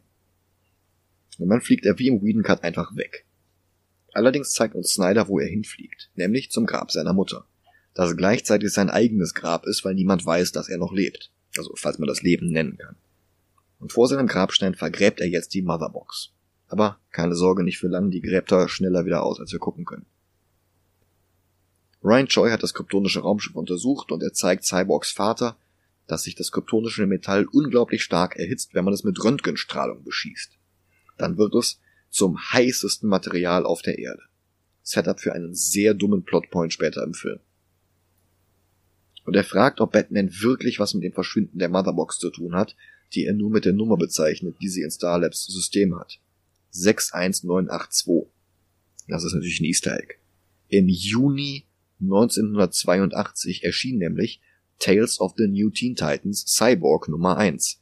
Nicht sein erster Auftritt, das erste Mal, dass seine Origin erzählt wurde, die in den Comics übrigens nichts mit Motherboxen zu tun hatte, bis Jeff Jones das für das New 52 abänderte. Eigentlich hatte Victors Vater ihn nach einem Unfall, einem völlig anderen Unfall, allein mit seinem eigenen Know-how zu Cyborg gemacht, und außerirdische Technologie war dafür gar nicht nötig. Aber vielleicht kann ein African American in der Welt von Jeff Jones nicht brillant genug sein für sowas, vielleicht braucht er bei Jeff Jones Hilfe aus dem Weltall. So wie ja auch die Aliens die Pyramiden gebaut haben, egal. Bei Snyder geht Dr. Stone dann nach Hause und wird von dem Parademon entführt. Und der Film springt nach Gotham City ins Präsidium und wir hätten nicht erst vor zwei Wochen Spider-Man 3 sehen dürfen. Warum? J.K. Simmons als Gordon fühlt sich jetzt noch viel falscher an als letzten Dezember. Das ist ja. einfach J. Jonah Jameson. Also da Punkt. rettet auch das schlechte Toupet nicht viel. Nee.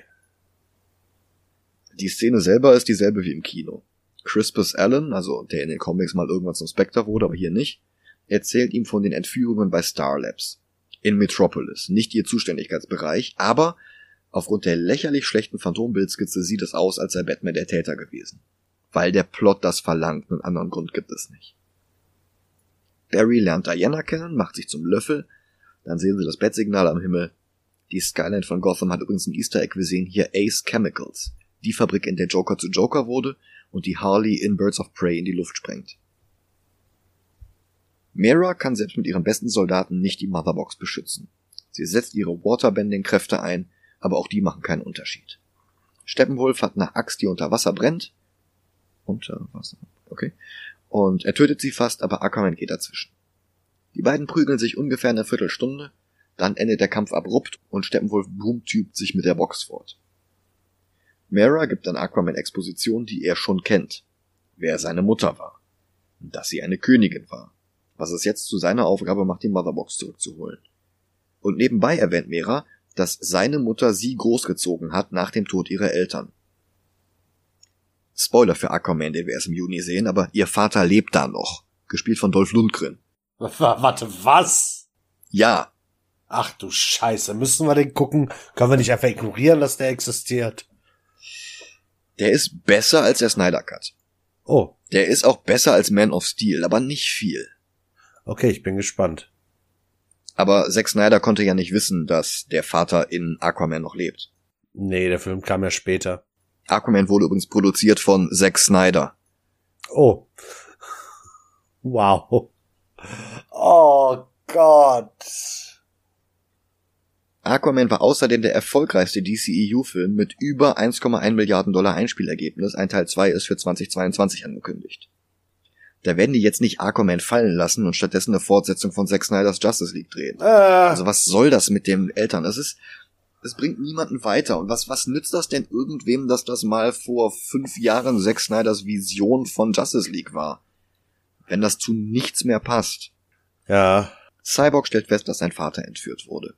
Und Steppi vereinigt zwei der drei Motherboxen, jetzt fehlt ihm nur noch die dritte. Im Gespräch mit Desart wird der Plan geschmiedet, die entführten Wissenschaftler zu befragen, weil Steppenwolf da nicht alleine drauf gekommen ist. Ende von Teil 3. Teil 4 beginnt auf dem Dach vom GCPD. Commissioner Jameson trifft Batman, Wonder Woman und Flash. Die Szene ist genauso wie im Whedon Cut großes Wonder Woman. ah, gut, großartig. Es musste sein. Commissioner Jameson. Anstatt das Bat-Signal hatte dann einfach in der Luft stehen, I want pictures of Spider-Man. of Batman. auf Batman, genau. Ja. Die Szene ist genau wie im Whedon Cut, bloß dass Wonder Woman bei Snyder noch extra den Geruch der Motherboxen erwähnt. Ansonsten kommt Cyborg mit dazu, alle zusammen entscheiden sich, die Tunnel unter dem Hafen zu untersuchen, das machen sie dann auch. Sie finden Steppenwolf, der mit seinem komischen Spinndruiden die Wissenschaftler ausquetscht, alles wie bei Whedon. Dann schnappt er sich Cyborgs Vater, woraufhin Cyborg wütend auf Steppenwolf schießt. Wonder Woman kommt dazu, wieder mit dem! Sie greift Steppenwolf an, die beiden kämpfen eine Weile und es fehlt eine der besten Szenen mit Barry. Nämlich, dass der hier völlig überfordert ist, bis Batman ihm sagt, dass er erstmal nur einen Wissenschaftler retten soll, egal welchen, danach wüsste er schon, was zu tun ist. Das war bei Whedon cheesy und Ezra Millers Performance war etwas anstrengend, aber anstrengend ist er hier auch, aber dafür lernt sein Charakter dafür nichts. Ja. Batman bestellt bei Alfred den Nightcrawler, den schwer bewaffneten laufenden Panzer. Flash und Cyborg befreien die Geiseln, danach hilft Flash Wonder Woman, die in dem Trubel ihr Schwert verloren hat. Dabei stolpert er aber auch böse und stürzt. Wonder Woman lässt ihre Armbänder wieder explodieren und die Druckwelle wirft Steppenwolf zurück. Und alle kämpfen weiter und weiter und weiter und noch mehr Parademons und noch mehr Parademons und alles ist grau in grau in grau und ich habe keine Lust mehr. Warum ist denn das hier eigentlich so grau in grau? Da hätte ich ja gleich in Bitterfeld bleiben können. Batmans ja. Fahrzeug hat natürlich eine Gatling Gun und einen Raketenwerfer. Und ich weiß nicht, wer das ist, aber Batman ist das nicht. Nee. Steppenwolf nutzt Batmans eigene Rakete, um die Tunnel zu fluten. Und wie im Whedon Cut kommt Aquaman jetzt einfach ohne Erklärung dazu, um die nicht ganz so fantastischen vier zu retten. Wie er die anderen gefunden hat? Woher er wusste, dass sie überhaupt in Gefahr sind? Also der Film dauert jetzt schon länger. Jetzt schon länger als der komplette Whedon Cut. Superman ist noch nicht mal von den Toten zurück, aber solche eigentlich wichtigen Fragen beantwortet Snyder überhaupt nicht. Der ist halt einfach jetzt da. Punkt. Ich fand irgendwie, ich habe übrigens das Gefühl, dass das bei Joss Whedon besser aussah. Wie er da auftaucht. Das ist halt ein bisschen bunter, es ist nicht alles so grau in grau. Mhm. Steppenwolf bemerkt jetzt, dass die beiden Motherboxen was von ihm wollen. Er berührt eine und sieht sich plötzlich transportiert in eine dunkle Vulkanwüste und der Boden ist durchzogen von einem gigantischen Omega. Und das ist die Anti-Life Equation. Ein Omega. Es gibt einen netten Moment mit Papa Stone. Ein Typ in Hazmat-Anzug will ihm erklären, dass er unter Quarantäne steht, weil er mit außerirdischen Mikroben kontaminiert sein könnte. Und Papa Stone winkt nur ab und sagt, I know the protocols, I wrote them. Sehr schön, wie hier elegant seine Souveränität fast schon im Vorbeigehen unterstrichen wird. Die Liga-Mitglieder vergleichen jetzt ihre Hausaufgaben und stellen fest, dass Wölfchen jetzt die Box der Amazonen und die von Atlantis hat. Er braucht nur noch die, die ständig von Menschen vergraben wird. Woraufhin Cyborg wegfliegt und sie ausgräbt. Snyder scheißt jetzt komplett auf Kirby und legt fest, dass das Omega, das Steppenwolf auf der Erde gefunden hat, die Anti-Life Equation ist und das ist echt eine Frechheit. Bei Kirby ist die Anti-Life Equation das, was Darkseid immer haben will und nie bekommt. Das ist eine mathematische Formel, die ohne jeden Zweifel beweist, dass Freiheit und dass Hoffnung unsinnig sind, so dass alle, die sie wahrnehmen, verzweifeln und depressiv werden. Kurz, die Anti-Life Equation ist ein Film von Zack Snyder.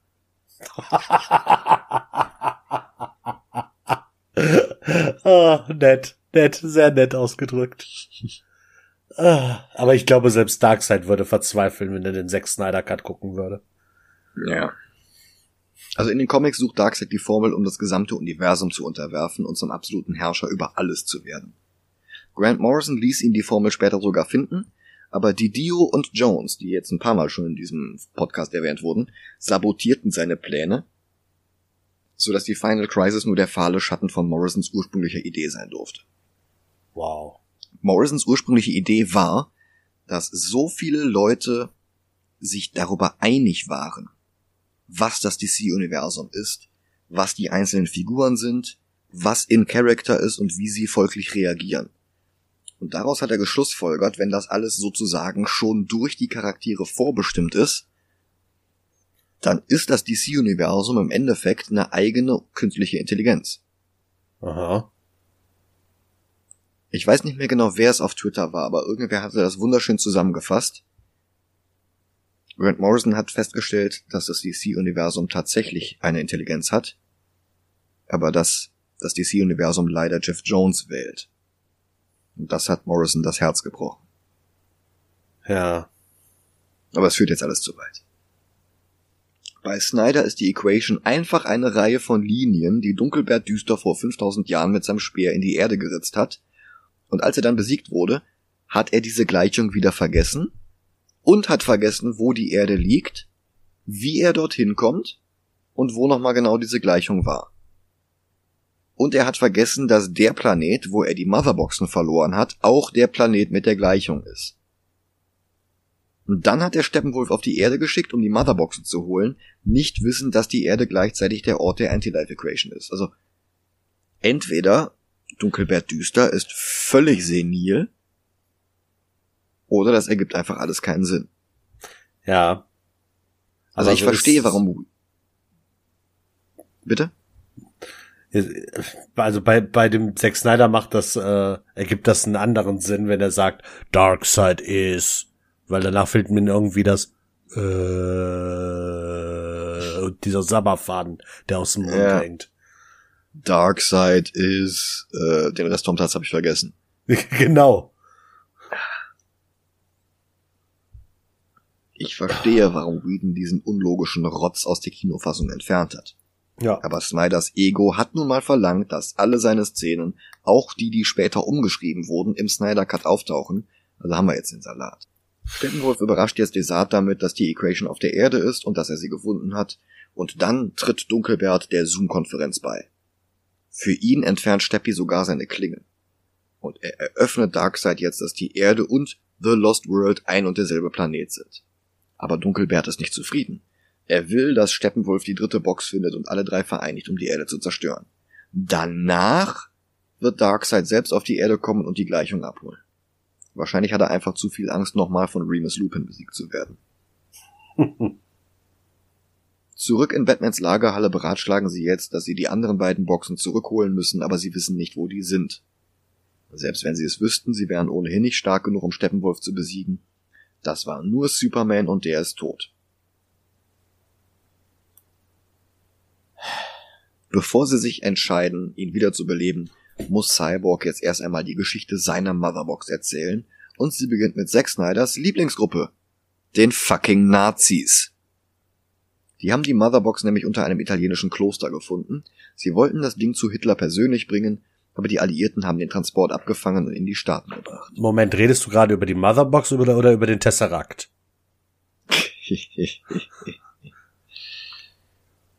ja. Dann sammelte sie in den Archiven des Pentagon Staub, bis Cyborgs Vater das kryptonische Schiff untersuchte und feststellte, dass die Box ebenfalls aus außerirdischen Elementen bestand, die es auf der Erde nicht gibt. Und er nutzte die Box, um Victor zu Cyborg zu machen. Wie genau? Als Batterie, die er an Victor anschloss, woraufhin sich die Cyborg-Teile von selbst manifestierten? Ja. Danach ging die Box wieder in Standby, bis Superman starb. Oder ist hm. es doch eher dieser Würfel aus Transformers? Der Allspark, ja genau. Victor fährt fort, dass die Motherbox nicht per se böse ist oder zerstörerisch, sondern einfach nur Dinge ändert. Die Partikel, aus denen ein Haus besteht, werden zu Rauchpartikeln, wenn die Butze brennt. Jeder kann ein Haus in Rauch aufgehen lassen, aber die Box kann aus Rauch wieder ein Haus machen. Und das ist eigentlich ein schönes Bild. Ja. Und sie fassen jetzt nach zwei Stunden und zehn Minuten den Plan, die Box zu nutzen, um Superman ins Leben zurückzuholen. Ja, aber das geht nicht, die brauchen dann noch, für, noch, noch was anderes für. Und zwar die sieben Dragon Balls, weil nur damit können sie Son Goku zurück ins Leben holen. Damit er ihnen im Kampf gegen die Saiyajins hilft, ne? Da war doch was.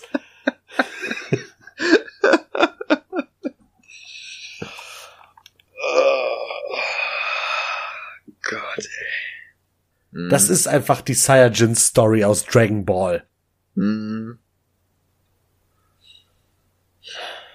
Lois, die in diesem Film noch immer nichts zu tun hatte, bekommt jetzt Besuch von Martha.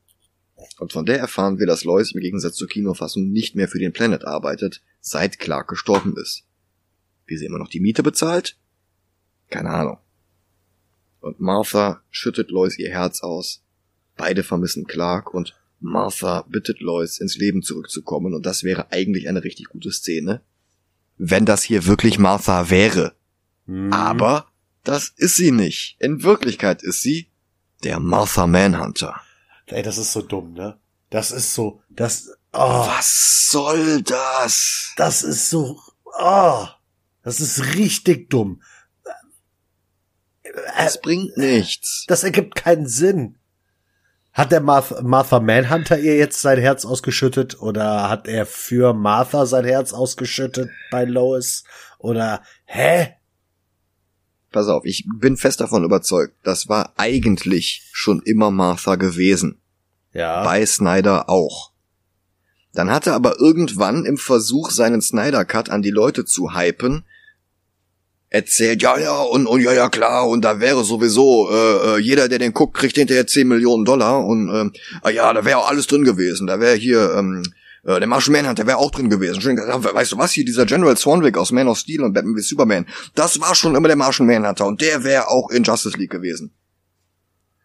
Und als er dann den Scheiß drehen musste und fertig machen musste, musste er sich irgendwas ausdenken, wo er dann den Martian Manhunter reinsetzt. Und das ist dann jetzt diese Szene hier geworden.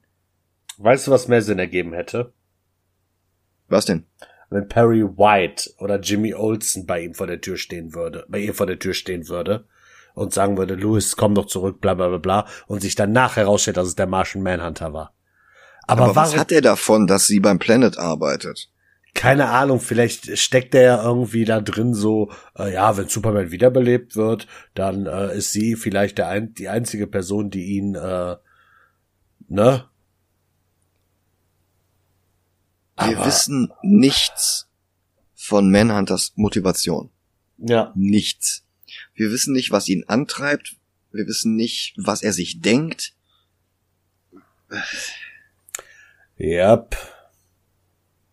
Also warum hat er sich denn bisher noch nicht gezeigt? Warum hat er nicht mit gegen Doomsday gekämpft, wenn er die ganze Zeit Swanwick war? Warum hat er jetzt Martha gespielt? Ganz einfach, nämlich weil die Liga entscheidet sich ein zweites Mal, Superman mit der Box zu reanimieren und sie formen eine Hypothese, warum die Boxen durch Supermans Tod aktiviert wurden. Victors Vater hat eine von ihnen aktiviert, als Superman noch am Leben war. Und das hat die Box in dem Moment gespürt und sie hat die Macht von Superman gespürt. Und davor hatte die Box dann Angst gehabt. Und das hat sie dann irgendwie an die beiden anderen inaktiven Boxen weitergeleitet, woraufhin alle drei Boxen entschieden, bis Supermans Tod zu warten, bevor sie sich wieder aktivieren. Dann starb er und das haben die drei Boxen dann sofort gespürt und haben sich dann aktiviert. Genau. Und dann haben sie das gemacht, was sie vorher nicht gemacht hatten, als die eine Box kurz wach war, um Victor zu vercybern. Sie haben Steppenwolf gerufen. Mhm. Warum hat die Box, mit der Miles Dyson Cyborg zu Cyborg gemacht hat, nicht schon Steppenwolf gerufen? Ja. Also was ist die Aufgabe dieser Boxen? Wohl kaum irgendwelche Highschool Quarterbacks zu vercybern, oder? Ja doch. Hm. Das ist der einzige Plan. Ja. Die Justice League beschließt jetzt ein drittes Mal in sechs Minuten Superman zurückzuholen. Ende von Teil 4. Ich habe mal eine Frage. Ja. In Batman wie Superman hat Bruce einen Albtraum. Von einer. Welt, in der Darkseid über die Erde herrscht, weil er Superman unter seine Kontrolle gebracht hat. Genau. So, so konfus die Szene auch ist und so schlecht sie auch in den Film gepasst hatte, so eindeutig ist doch auch, dass Darkseid ohne Superman die Erde nicht hätte unterwerfen können, oder? Ja, richtig. Und jetzt plant Bruce, den kurz nach diesem Traum gestorbenen Superman zurückzuholen. Ja, richtig. Ist das ein guter Plan? Ja, bestimmt. Solange Lois nicht stirbt, Kappa. Ja, ja, ja. Was ist das? Vorbereitung auf Injustice? Ja, das ist total Injustice. Aber voll. Es ist nur Injustice in langweilig. Oh ja. Teil 5 beginnt auf dem Friedhof von Smallville, wo Flash und Cyborg die Leiche von Superman ausgraben. Im Gegensatz zum Whedon Cut machen sie weniger Witze, was die Szene aber weder besser noch schlechter macht. Dann tragen Flash, Cyborg, Wonder Woman und Aquaman seinen Sarg und mir wird jetzt klar, was mich in Batman wie Superman gestört hat. Also, da hat mich eine ganze Menge gestört, aber Wer wissen will, was, kann ja nochmal Folge 9 hören. Beim Sehen des Snyder Cuts fiel mir aber noch eine zusätzliche Sache auf. Die Beerdigung von Clark war viel zu banal. Im Comic gab es nach Doomsday eine gigantische Trauerfeier, auf der oh, zig, wenn nicht hundert Superhelden auftauchten, um sich alle von Superman zu verabschieden. Ja. Denn er war Vorbild, er war Inspiration für sie alle und er war ihr Freund. Und das zeigte seinen Einfluss sehr anschaulich. Im Snyderverse war er Inspiration für niemanden. Er war Vorbild für niemanden. Er hatte keine Freunde. Batman und Wonder Woman tauchten nur in Zivil auf, heimlich in 30 Metern Entfernung. Hätte Snyder nicht alles verkehrt herum aufgezogen, dann hätte sich die Liga gründen können, bevor Doomsday Superman tötete. Sie hätten seinen Sarg ganz offiziell tragen können, vor aller Augen. Wie schön das gewesen wäre. Oh ja. Stattdessen damals nichts. Und jetzt spielen sie den modernen Prometheus. Das ist so eine fatale Chance. Ja, das ist, ich, ich weiß es nicht. Ich könnte mich die ganze Zeit darüber aufregen. Man muss ja nicht irgendwie aus den, äh, aus den schon dagewesenen Schauspielern irgendwie eine Justice League zusammenwürfeln. Dass man jetzt sagt, okay, wir brauchen für Batman unbedingt, äh, wie hieß da? Ähm, äh, äh, äh hier Nolan-Trilogie. Christian Bale. Genau, wir brauchen jetzt Christian Bale oder so. Nein, die hätten komplett bei Null anfangen können und langsam ihr Universum aufbauen können. Aber nein, die müssen als quasi ersten Film Man of Steel bringen, was okay ist. Erster Film, Superman-Film ist vollkommen okay. Mhm. Aber warum muss danach direkt Doomsday kommen? Es ist ja nicht nur Doomsday, es ist ja auch noch Dark Knight Returns. Das ja, ist das Ende ja, ja. von Batman, es ist das Ende von Superman im zweiten Film. Ja, richtig. Das wäre so, als hättest du im ersten Avengers-Film Thanos gebracht. Naja, sie haben im ersten Avengers-Film Thanos gebracht. Ich meine, als großen Bösen. Ja. Ja. Das ist totaler Schwachsinn. Die hätten für den ersten Film hätten die, was weiß ich, Starro oder so nehmen können. Dann wäre das nämlich nochmal ein schönes äh, an dieses Cover hier Justice League Weißt du, was ich meine, ne? Ja, aber Starro ist James Gunn-Style. Dem musst du Morddrohungen schicken, weil der nicht Zack Snyder ist. Ach, ist dir was Mann, aufgefallen? Ey. Was denn? Aquaman hat hier wieder seinen Zemo-Mantel an, den er eigentlich in Island zurückgelassen hatte. Naja. Und dann klauen sie einen Dialog aus Avengers.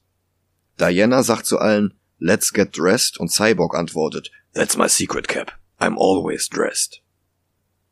Das ist nicht der Whedon Cut. Das ist der Snyder Cut. Mhm. Sie schleichen sich in Star Labs ein. Ryan Choi ist nochmal kurz zu sehen, hat aber auch in dieser Szene keine richtige Rolle. Cyborg löst einen Biohazard-Alarm aus und das komplette Labor wird evakuiert, bis auf Cyborgs Vater, der nicht dran glaubt, dass der Alarm authentisch ist. Er sagt über Funk, dass es ein falscher Alarm ist, dann sieht er seinen Sohn und versteht. Und er sorgt dafür, dass man die Liga alleine lässt. Weil er seinem Sohn vertraut. Und das ist wieder eine richtig gute Szene.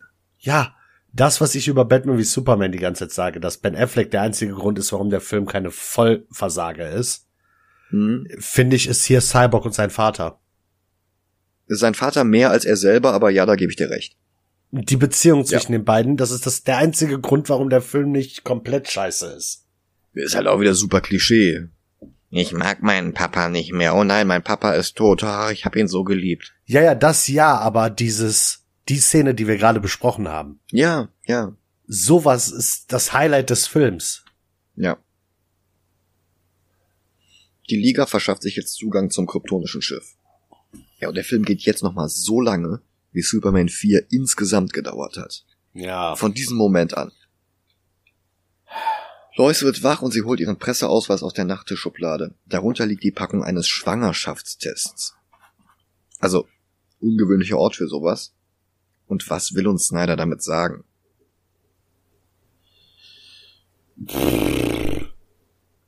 Aquaman wirft Supermans Leiche in die Ursuppe im kryptonischen Schiff. Cyborg kommuniziert mit der Schiff-KI. Flash will mit der Speedforce einen elektrischen Schlag erzeugen.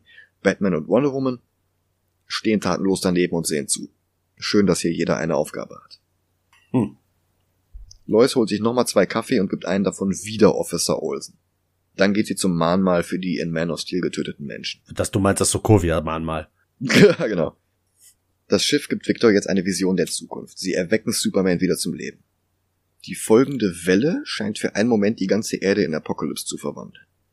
Auf Apocalypse sitzt CGI Darkseid auf seinem Thron, als wäre er Conan. Vor seinem Thron scheinen Desart und Granny Goodness zu stehen, die Ausbilderin seiner Elitetruppen. Leider sind beide so schlecht ausgeleuchtet, dass man nichts von ihnen erkennt. Das Ganze geht über in eine Vision von Diana auf einem brennenden Scheiterhaufen mit Münzen auf den Augen, um den Fährmann Charon für die Beförderung über den Styx zu bezahlen. Eine weinende Hippolyta, dann Darkseid, der unter Wasser Aquaman mit einem Speer tötet und andere Atlanta mit seinem Omega-Effekt wegaugen lasert. Superman, der in einem schwarzen Kostüm Lois Lanes anscheinend verbranntes Skelett in den Armen hält und Darkseid, der ihm die Hand auf die Schulter legt. Das wiederum geht über in eine schäbig computeranimierte Szene in den Trümmern der Hall of Justice, in der Superman Batmans Maske in der Hand hält. Unter ihnen ein anscheinend toter Kilowog, also einer der Green Lanterns. Von, wie ist das, Bolovax 4? Ich, ich komme nicht mehr drauf, irgendwie halt ein, ein Alien Green Lantern. Cyborg kommt wieder zu sich und murmelt No. Und Barry glaubt Go gehört zu haben und rast jetzt los. Gleichzeitig wird die Motherbox zu Superman in die Suppe geworfen. Und in völlig übertriebener Zeitlupe kommt Flash an der Motherbox an, berührt sie und es wirft ihn durch das halbe Schiff. Eine Lichtsäule schießt aus dem Schiff. Davor stehen immer noch die evakuierten Starlabs-Leute. Seit Stunden. Als sie rausgingen, war es noch Nacht, jetzt ist es heller Tag.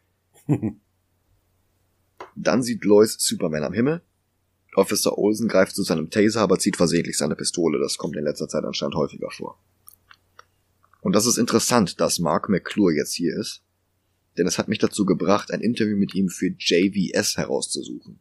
Das hatte er nach dem Release der Kinofassung gegeben, lange bevor der Snyder Cut bewilligt wurde. Und darin hatte er bereits erwähnt, dass er in der ursprünglichen Version dieser Szene mit dem Kampf der Liga gegen Superman war. Und er beschreibt den Kampf und er fügt hinzu, dass der im ursprünglichen Skript am Anfang des Films war. Und es ist verwunderlich, denn der Snyder Cut sollte ja eigentlich genau diese ursprüngliche Version des Films restaurieren. Aber hier kommt die Szene nach zwei Stunden und 35 Minuten. Wie passt das denn bitte zusammen? Ja.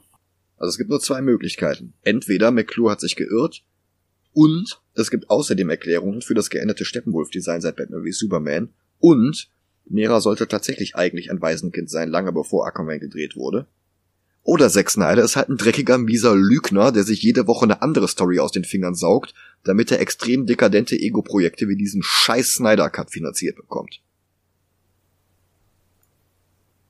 Superman fliegt zum Mahnmal, verwirrt über die Trümmer. Und dann taucht die Justice League auf, bis auf Batman, der tritt nicht gerne bei Tageslicht auf. Superman setzt seinen Röntgenblick ein und guckt böse. Er legt den Kopf schief, wie Wanda oder Zemo, und Victor verliert die Kontrolle über seine Cyberhälfte. Warum? Weil der Plot das verlangt. Das automatische Verteidigungssystem verwandelt seinen Arm in eine Schallkanone und feuert auf Superman. Das automatische Verteidigungssystem würde in einem Zoo auch vermutlich dafür sorgen, dass er sich nicht mehr bewegen kann und die Metallrüstung dann auf den Schwanz vom Löwen tritt. Weißt du, der hat so, der hat so einen, ich, ich, ich nenne es jetzt einfach mal so, auch wenn es gemein klingt, aber er hat einen, den krassesten Taschenrechner der Welt im Kopf. Ja. Der alles ausrechnen kann. Und ja. der kann nicht ausrechnen, dass wenn er jetzt Superman angreift, dass Superman den allen den Arsch versohlt. Nee, nee, natürlich nicht. Diese kleine popelige Schallkanone reicht bestimmt, um Superman zu töten. Klar. Bestimmt. Wir hatten nämlich einen außerirdischen Symbionten. Ach so, natürlich. Schallkanone. Ach, scheiße. Superman wirft den Kopf seiner eigenen Statue nach Wonder Woman, die den Stein mit ihrem Schwert zerschlägt. Woraus ist dieses Schwert? Aus Vibranium? Das ist das Z-Sword aus Dragon Ball, damit wir noch mehr überall. Hm, ja. Sie fängt ihn mit ihrem Lasso ein, er zieht sie zu sich Sie versucht es damit, ihn Kal-El von Krypton zu nennen, und das scheint auch fast zu wirken. Und dann zieht er sie wieder zu sich und wirkt sie. Ich komme immer Flash. noch nicht darauf klar, dass sie Kal-El sagt. Ja. Als wäre sie woher betrunken. Woher hat sie den Namen? Ja, das auch, aber woher hat sie den Namen? Keine Ahnung. Flash läuft mit Superspeed durch eine Zeitlupe und ist überrascht, als Superman ihn mit seinen Augen verfolgt. Beim Whedon Cut hatte ich den Film ja noch in Schutz genommen, als du sagtest, das wäre von X-Men Apocalypse plagiiert. Ich meine, das hätte ja wirklich Zufall und eine einfach naheliegende Szene sein können. Aber in Verbindung mit der Time in a Bottle Sequenz, mit Iris, kann das kein Zufall mehr sein. Die haben einfach die beiden besten Quicksilver-Szenen von Fox eins zu eins in Justice League geklaut. Ja, sag ich doch. Fehlt nur noch Sweet Dreams. Superman und Flash kämpfen sich jetzt durch hässliche CGI-Effekte. Dann eröffnet plötzlich die Nationalgarde das Feuer auf den bekanntlich unverwundbaren Superman. Er kontert mit Hitzeblick und lässt die Tanks der Fahrzeuge in Flammen aufgehen. Einer der Wagen fliegt auf Jimmy Olsen zu und Cyborg rettet ihn. Dann greift Batman ins Geschehen ein, Superman marschiert auf ihn zu, wirft den vorbeilaufenden Barry mit Superspeed ins Cyborg hinein, macht Wonder Woman fertig und schwebt dann zu Batman. Sein Hitzeblick wirft Bruce in ein Polizeiauto. Wie im Whedon Cut geht Lois dann dazwischen, nennt ihn vor allen Polizisten Clark und bringt ihn zur Ruhe. Sie umarmen sich und dann fliegt er mit ihr weg. Und Aquaman ist jetzt wütend auf Flash? Also, ich weiß nicht, soll das lustig sein? Ich kann dir nichts über diesen Film erklären. Ja. Die Motherbox war die ganze Zeit unbeobachtet und es stellt sich heraus, dass Cyborgs Vater sie an sich genommen hat und Steppenwolf ist ihm jetzt auf den Fersen. Stone schließt sich in der Kabine ein und schießt einen Röntgenlaser auf die Motherbox, damit sie überhitzt. Das verdampft ihn, aber die Motherbox ist immer noch intakt. Ach, wer hätte es erwartet? Einfach, ja, ja, aber es ist ja alles der Plan. Oh, der ja, super, ja. super, der super kluge Plan. Steppenwolf nimmt sie einfach und boomtubes von dannen. Cyborg und Batman schlussfolgern aber, dass Dr. Stone gar nicht versucht hatte, die Box zu zerstören, er wollte sie nur so stark erhitzen, damit man sie orten kann. Also im Whedon Cut ging das auch ohne diesen vermeidbaren Tod. Hier leider We nicht. Weißt du, was mein erster Gedanke war? Was denn? Dieses Gerät, was er da verwendet, ist ja das, was Ryan Choi gebaut hat. Ja. Ich dachte als erstes, er versucht sie zu schrumpfen. Oh, das wäre geil gewesen. Und dass äh, jetzt quasi alle denken, der Vater wäre tot, aber ne? Ja. Aber dazu hättest du vorher einführen müssen, dass Ryan Choi schrumpfen kann. Nö, das hat der Film nicht eingeführt. Der Film, der Film hat ja leider keine Zeit, ne? Ja, ja, richtig. Aber du hättest es ja nicht einführen müssen. Du hättest ja nur irgendwann sagen müssen, dass er äh, irgendwie Nano-Wissenschaftler oder so ist. Das sagen sie ja sogar am Ende des Films. Ja, da, also ich hätte die Szene besser gefunden als das, was jetzt dabei rausgekommen ist. Ja, ja. Ende von Teil 5. Teil 6 bringt uns nach Kansas. Clark fliegt mit Lois zur Kent Farm, weil seine Erinnerungen zurückkehren. Noch nicht ganz vollständig, aber ein bisschen. Lois sucht ihm alte Klamotten raus und es ist schon wieder ein kariertes Hemd, wie bei Christopher Reeve in Superman 4, wie bei Tom Welling in der CW Crisis. Wir hören jetzt nochmal das ruhige Clark Kent Theme aus Man of Steel. Batman führt die League jetzt zu seinem eigentlichen Hauptquartier. Der Bunker vorhin war ja nur der Hangar für das Truppenflugzeug. Das hier ist jetzt unter seinem Haus am See.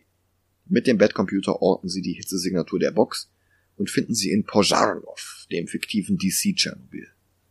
Cyborg hat den Plan, sich mit den drei Boxen zu verbinden, um sie zu trennen und sie von der Umwandlung der Erde abzuhalten. Den anderen Plan haben sie nicht. Und Steppenwolf mag ja schon Hunderttausende von Superwesen auf anderen Planeten bekämpft. Aber gegen die Justice League hat er noch nicht gekämpft. Also hält Batman das für eine gute Strategie.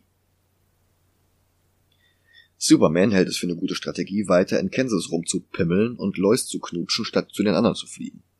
Wichtiger ist es jetzt, auf Martha zu warten, die den ganzen Weg von der Ostküste nach Kansas mit dem Auto gefahren ist. Das sind ja bloß 21 Stunden Autofahrt. Wenn man in einem Stück durchfährt. Ja, aber es ist ja nicht Martha, es ist wahrscheinlich auch der Szene der Martian Manhunter. Ja. Pass auf, das ist schon der Martian Manhunter seit bevor Clarks Rakete auf der Erde gelandet ist. Wow. Kevin Costner uh. die ganze Zeit mit dem Martian Manhunter zusammen. Uh. Das gibt dem Film eine ganz andere Bedeutung. Safe Martian. Safe John Johns. Why did you say that name? I don't even know. Die drei umarmen sich zu einem Gruppenkuscheln. Batman erinnert sich jetzt an den Albtraum, in dem Stu Ich denke jetzt nur noch an den Martian Manhunter in den Szenen. Ach so. Batman erinnert sich jetzt an den Albtraum, in dem Superman für Dunkelbert die ganze Erde unterwirft. Aber Alfred geht dazwischen und weist ihn darauf hin, dass das Truppenflugzeug jetzt angekommen ist.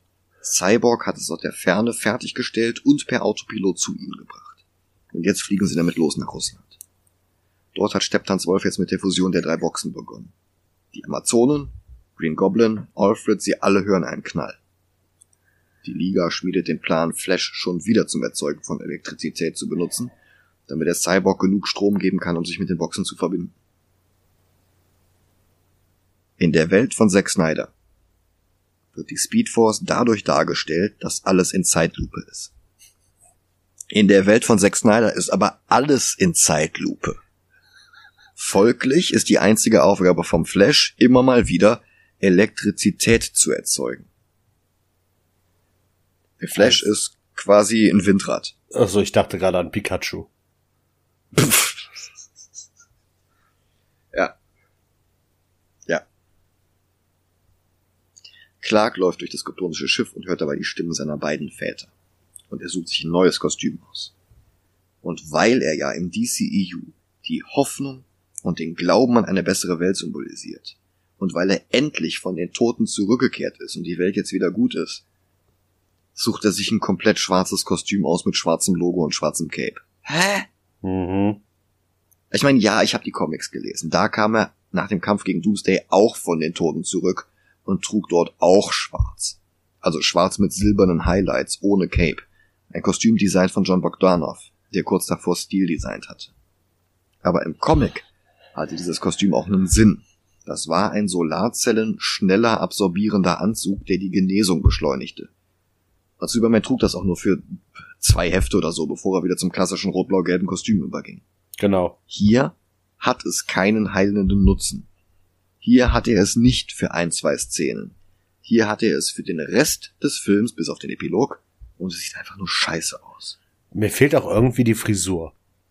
Irgendwie wirkt das Dass er die Haare Anzug lang nicht. hat, ja. Ja, der Ja, Anzug, der Anzug wirkt nicht ohne die Frisur. Der sieht halt einfach aus wie ein Superman-Schurke.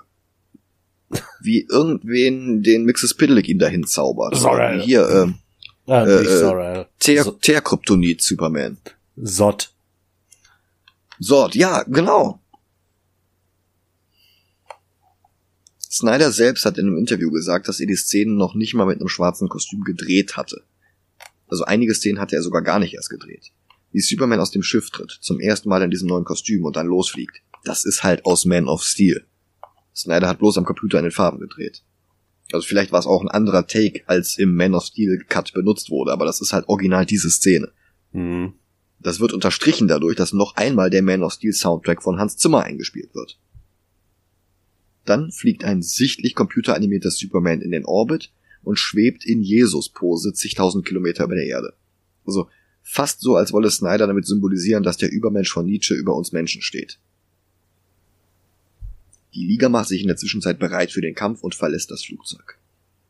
In der Welt von Snyder ist der Himmel übrigens nicht rot, sondern voller dunkelgrauer Wolken fast schwarz. Batman beschießt das Schutzschild um Steppenwolfs Turm und legt es damit lahm. Steppenwolf schickt daraufhin seine Flying Monkeys los. Batman kracht in ein Gebäude, er schickt die anderen zu Steppenwolfs Stützpunkt im Reaktor, dann besteigt er ein weiteres Batmobil mit Maschinenpistolen und brettert durch Tschernobyl. Krachbum, krachbum, krachbum, alle schießen aufeinander, peng, peng, peng. Nimmt halt kein Ende und der Schund geht noch eine Dreiviertelstunde. Parademons öffnen das Batmobil, aber bevor sie Batman was tun können, kommt Wonder Woman mit Geheul dazwischen und rettet ihn und das ganze Team post für einen ultra Slow-Mo-Shot, der auch ein sehr langweiliges Comic-Cover sein könnte. Und dieses Standbild zeigt, wie farblos das Team ist. Also ja, Flash hat ein bisschen rot, das fast braun wirkt. Dasselbe gilt für Wonder Woman, die zusätzlich auch noch Gold und ein paar wenige blaue Stellen hat. Aquaman ist ebenfalls nur Gold, Cyborg ist Silber und das Batmobil zeichnet sich durch ein fröhliches Anthrazit aus. Da fehlen einfach ein blauer Superman, die grünen Green Lantern und Martian Manhunter. Mal ganz davon abgesehen, dass die Farben kräftiger sein dürften und der Hintergrund auch keine graue Suppe sein muss. Ja, ich habe mir ähm, Bilder angeguckt, die Joss Whedons Version und Zack Snyders Version zeigen, aber jetzt nicht Ja. irgendwie Szenen, die fehlen oder so, sondern die, die genauen Szenen. Ja, Und habe ich die auch von teilweise Zack gemacht. Snyder sind einfach dunkler gemacht. Das ist einfach hässlich. Der ganze Film ist hässlich. Ja, der hätte auch so, also, der hätte auch gut schwarz-weiß sein können. Hör auf. Snyder scheint immer noch zu glauben, dass Filme besser sind, je weniger Spaß die Zuschauer damit haben. Hm. Batman fährt durch ein Gebäude und Aquaman surft dabei auf dem Batmobil. Dann springt er 18 Meter hoch zu ein paar Parademons und bekämpft sie in der Luft. Cyborg fängt ihn auf. Aquamans My Man ist nicht exklusiv aus dem Whedon Cut, was mich echt überrascht hat. Und dann machen alle weiter viel zu lange Krachbomben. Das macht überhaupt keinen Spaß. Hm, ja. Nicht enden wollende Parademon-Horden werden der Reihe nach weggeschlachtet. Bei Alfred taucht jetzt Superman auf.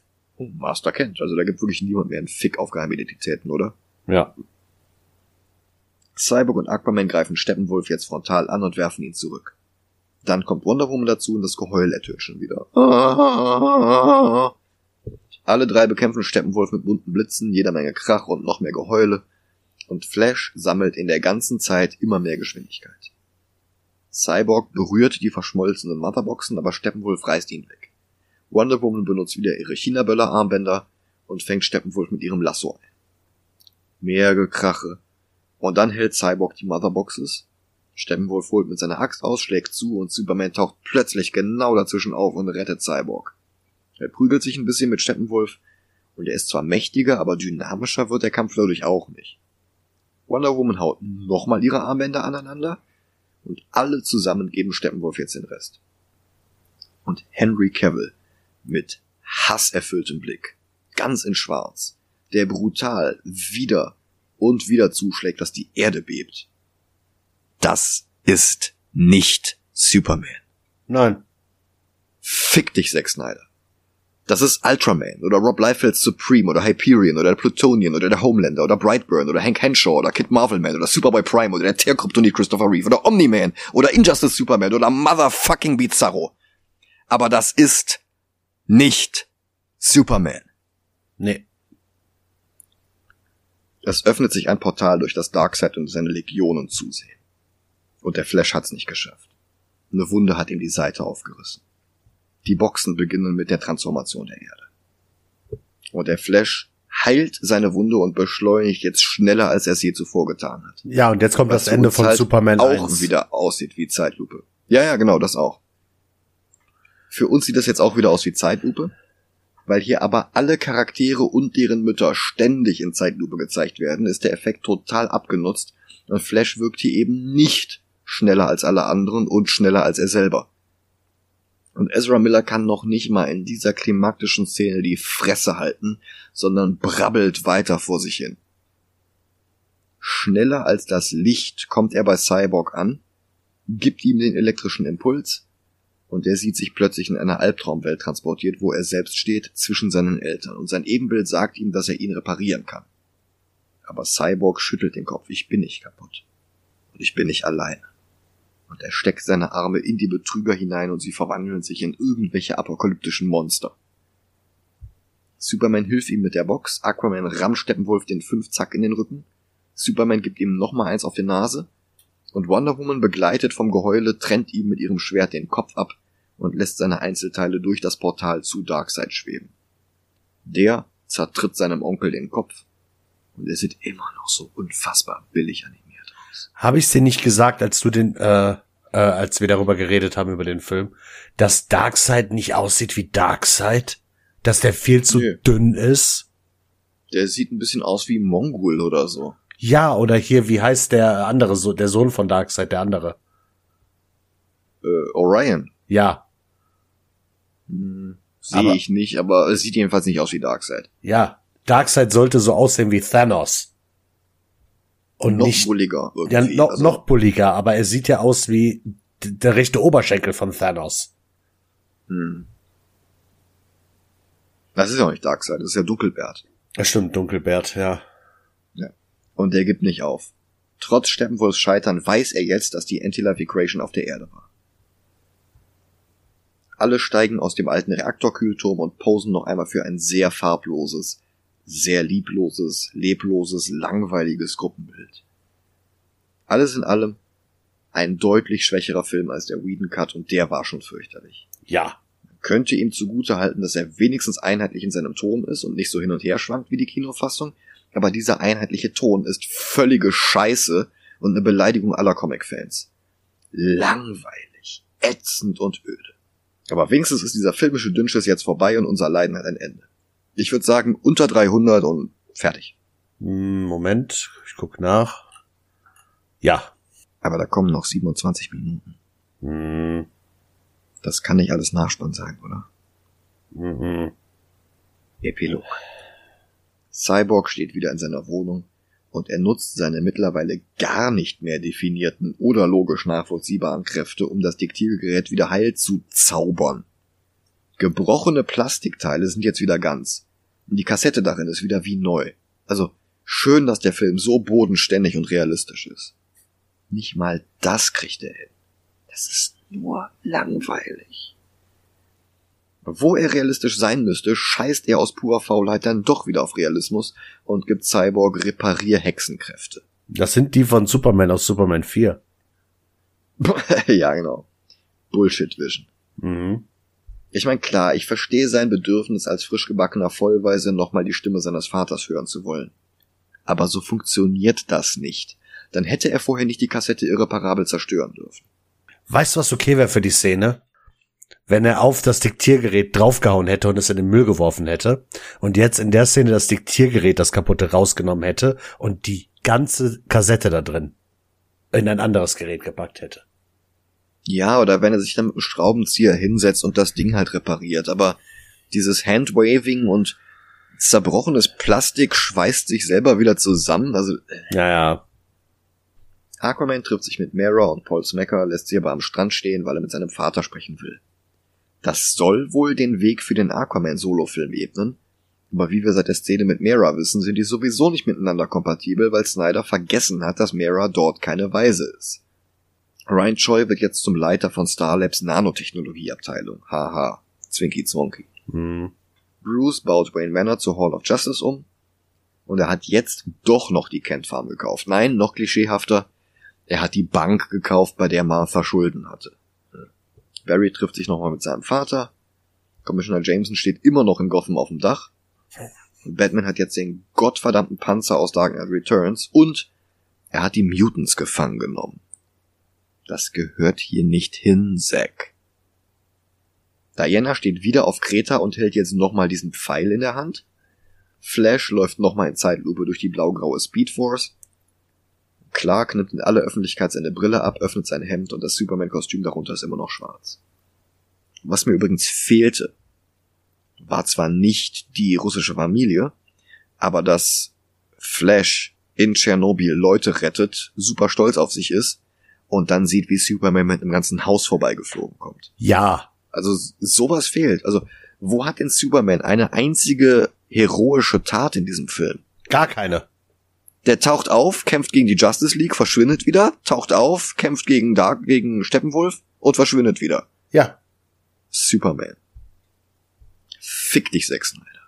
Dann der Luther-Epilog, den wir schon aus dem Kino kennen. Der ist aus Arkham ausgebrochen, wurde irgendwie durch ein Double ersetzt und der Film ist zu faul, um uns zu zeigen, wie. Stattdessen empfängt der echte Luther jetzt Deathstroke auf einer Yacht. Deathstroke, der der Hauptgegner in Ben Afflecks Batman-Film hätte werden sollen, der nie gedreht und durch den Robert Pattinson-Film ersetzt wurde. Womit auch dieses Setup niemals ein Payoff bekommen wird. Was es völlig irrelevant macht, dass Luther jetzt Deathstroke verrät, dass Batman Bruce Wayne ist, was eh schon ganz Island weiß. Und als wäre das alles jetzt noch nicht beschissen genug, versetzt uns Snyder jetzt den Todesstoß.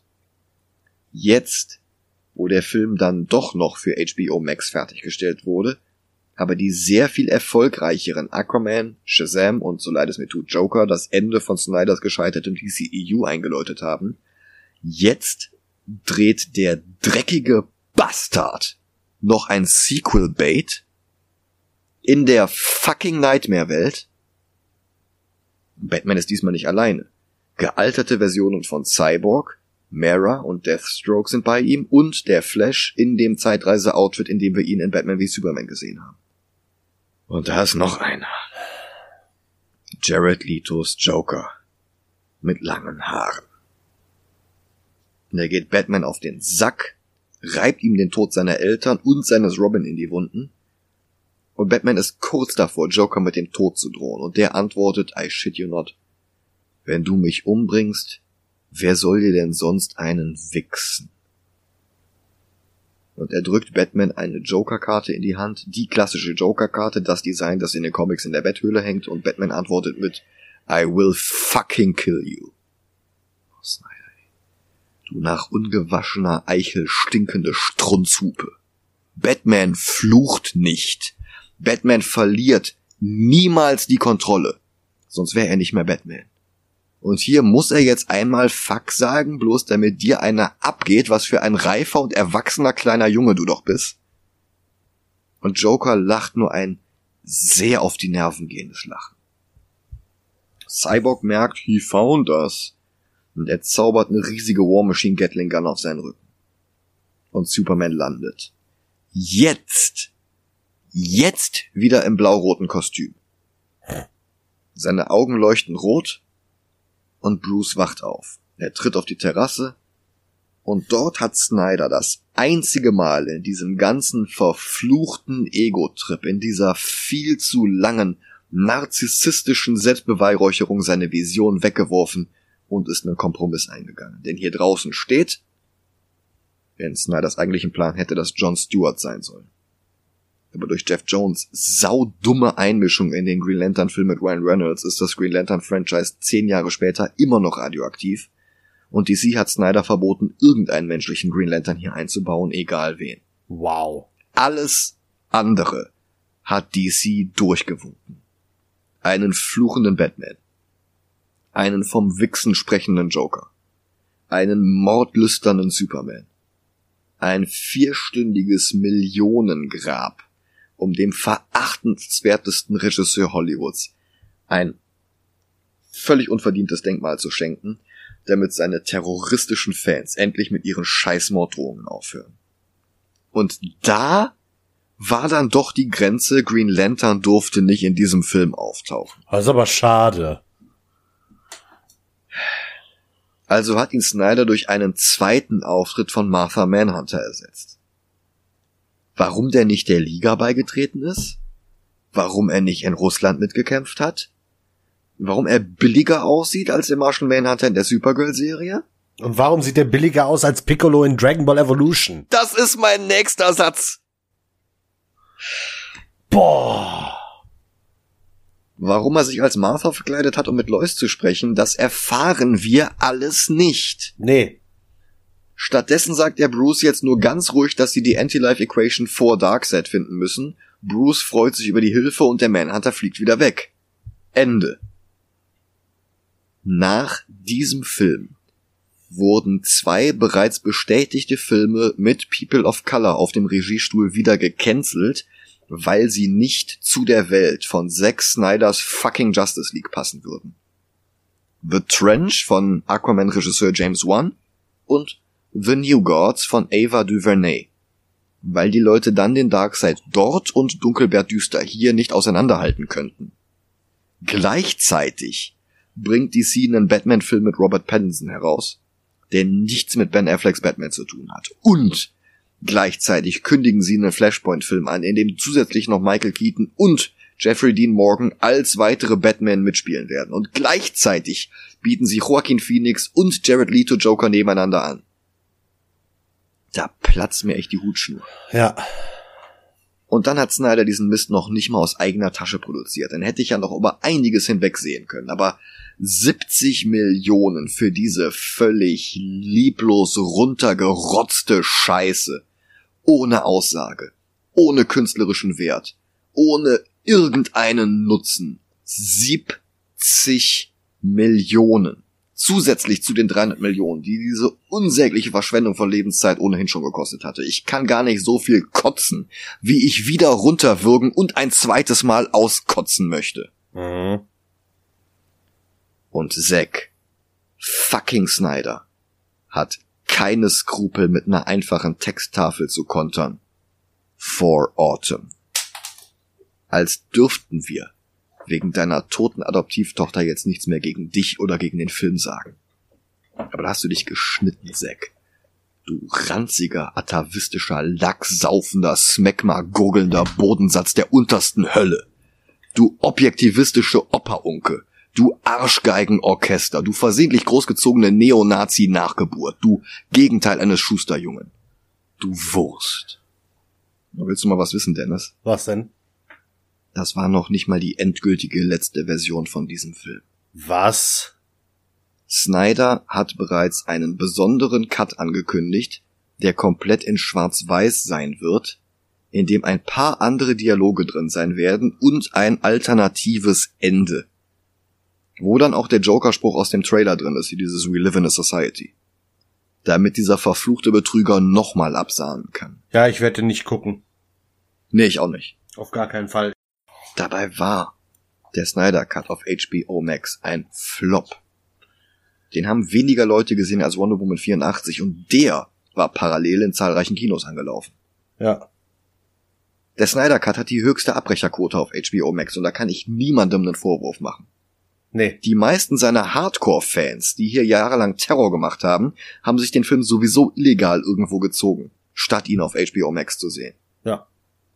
Und ich würde ja jetzt sagen, dass das zumindest bedeutet, dass Warner Snyder jetzt nicht auch noch Justice League 2 drehen lässt. Aber die Verantwortlichen bei Warner haben sowieso jeglichen Verstand verloren. Von daher kann ich mich auf gar nichts mehr verlassen. Mhm. So wie ich die mittlerweile einschätze, kündigen sie morgen Justice League 2 und 3 auf einmal an und 4 auch noch gleich mit. Ja. Und wundern sich dann, warum das niemand mehr kauft. Wo ranken wir diesen Super-GAU? Also ich habe einen Platz für Kack Snyders Justice League Mhm. und zwar neuer Platz 80. Weil Dragon Ball kriegt im Gegensatz zu Justice League wenigstens das grüne Alien richtig hin. Ja, also richtig hat das auch nicht hingekriegt, aber es war tatsächlich besser. Ja. Wenn sich jetzt Leute fragen, warum ich Joss Whedons Version besser finde, aus ganz vielen Gründen. Ja. Und Joss Whedons Version war schon scheiße. Ja, Ich würde den Film sogar noch unter den Joker setzen. echt? Ja. Okay. Erstens, weil er länger ist Ja. und zweitens, weil das war schon der Grund bei Watchmen so, ne? Also Joker hat jetzt nicht ein großartiges Joker-Comic ruiniert und einen schlechten Film draus gemacht. Joker ist einfach nur ein scheiß Joker-Film. Ja. Weil die Justice League hatte 60 Jahre lang eine geile Story nach der anderen. Ja, da waren auch Gurken bei, aber jede einzelne davon Mhm. wäre besser gewesen als das hier. Ja. Immerhin. Immerhin ist es nicht Faschopropaganda. Damit würde ich ihn nicht noch unter Watchmen setzen, aber direkt über Watchmen unter Joker. Ist auch okay. Für mich sind die letzten drei Plätze eh, du kannst rumschieben, wie du willst. Äh, Wäre mir scheißegal, also bin ich damit auch einverstanden. Ich weiß, das polarisiert jetzt wieder und ich weiß, es gibt Leute, die den Snyder Cut wirklich besser finden als den Whedon Cut, aber nee, Nee, ich nee hab krieg ich nicht hin. ich hab äh, zum Snyder Cut geschrieben, dass quasi die Joss Whedon Version ein Trailer ist für den Snyder Cut, weil der Snyder Cut hat ich weiß nicht, wie Leute sagen können, dass das ein komplett anderer Film ist. Das ist aber ein Trailer, der lügt, Ja, aber es ist weil der Trailer besser ist. ja, aber es ist quasi genau der gleiche Film in langsamer. Hm. Der Whedon Cut endet nach dem Nachspann damit, dass Superman und Flash ein Rennen gegeneinander machen. Ja, Und der Snyder Cut endet mit dem Joker, der Wix-Witze macht. ja. Also, also, Du hast bei Joss Whedon hast du die Szene, die du schon erwähnt hast, hier mit Flash rettet Leute, Superman rettet Ja. das Haus. Du hast sowas Ja. im Whedon Cut. Du hast im Whedon Cut nicht einen durchgeknallten Batman, der mit irgendwelchen Gatling Guns auf Aliens schießt. doch, ich glaube auch. Aber ja, aber nicht an diesem Turm. Du hast keinen Martha Manhunter. Ach, wenn der Manhunter wenigstens richtig in dem Film wäre. Ja, Warum, warum kämpft er nicht mit in Russland, wenn sie ihn da schon einbauen? Das ist doch alles Mist. keine Ahnung. Naja, ich danke euch fürs Zuhören. Ja. Ich gehe jetzt schlafen, träumen von einem schönen Justice League Film. Also beziehungsweise von der Justice League Unlimited Serie. Hm. Die war gut. Wieso nehmen die nicht hier den, den Piloten von da mit den Pale Martians? Wieso nehmen die sowas nicht als Film? Ja, Wieso nehmen die nicht Grant Morrisons Pale Martians als Film? ja. Warum nehmen die nicht als Vorlage einfach diese Storyline aus äh, äh, Justice League Unlimited äh, mit Atrigan? Es wäre besser. Weißt du, was das hier ist? Das ist nicht die Justice League, das sind die Justice Lords. ja. Vielleicht ist Zack Snyder aber auch so intelligent, dass er gerade das Dark Multiverse macht. 370 Millionen Dollar. Ja. Das ist nicht intelligent. Ich weiß. Scheiß. Naja, bevor wir noch weiterreden, ich wünsche euch noch einen schönen Tag, eine schöne Woche. Macht's gut. Ciao, ciao.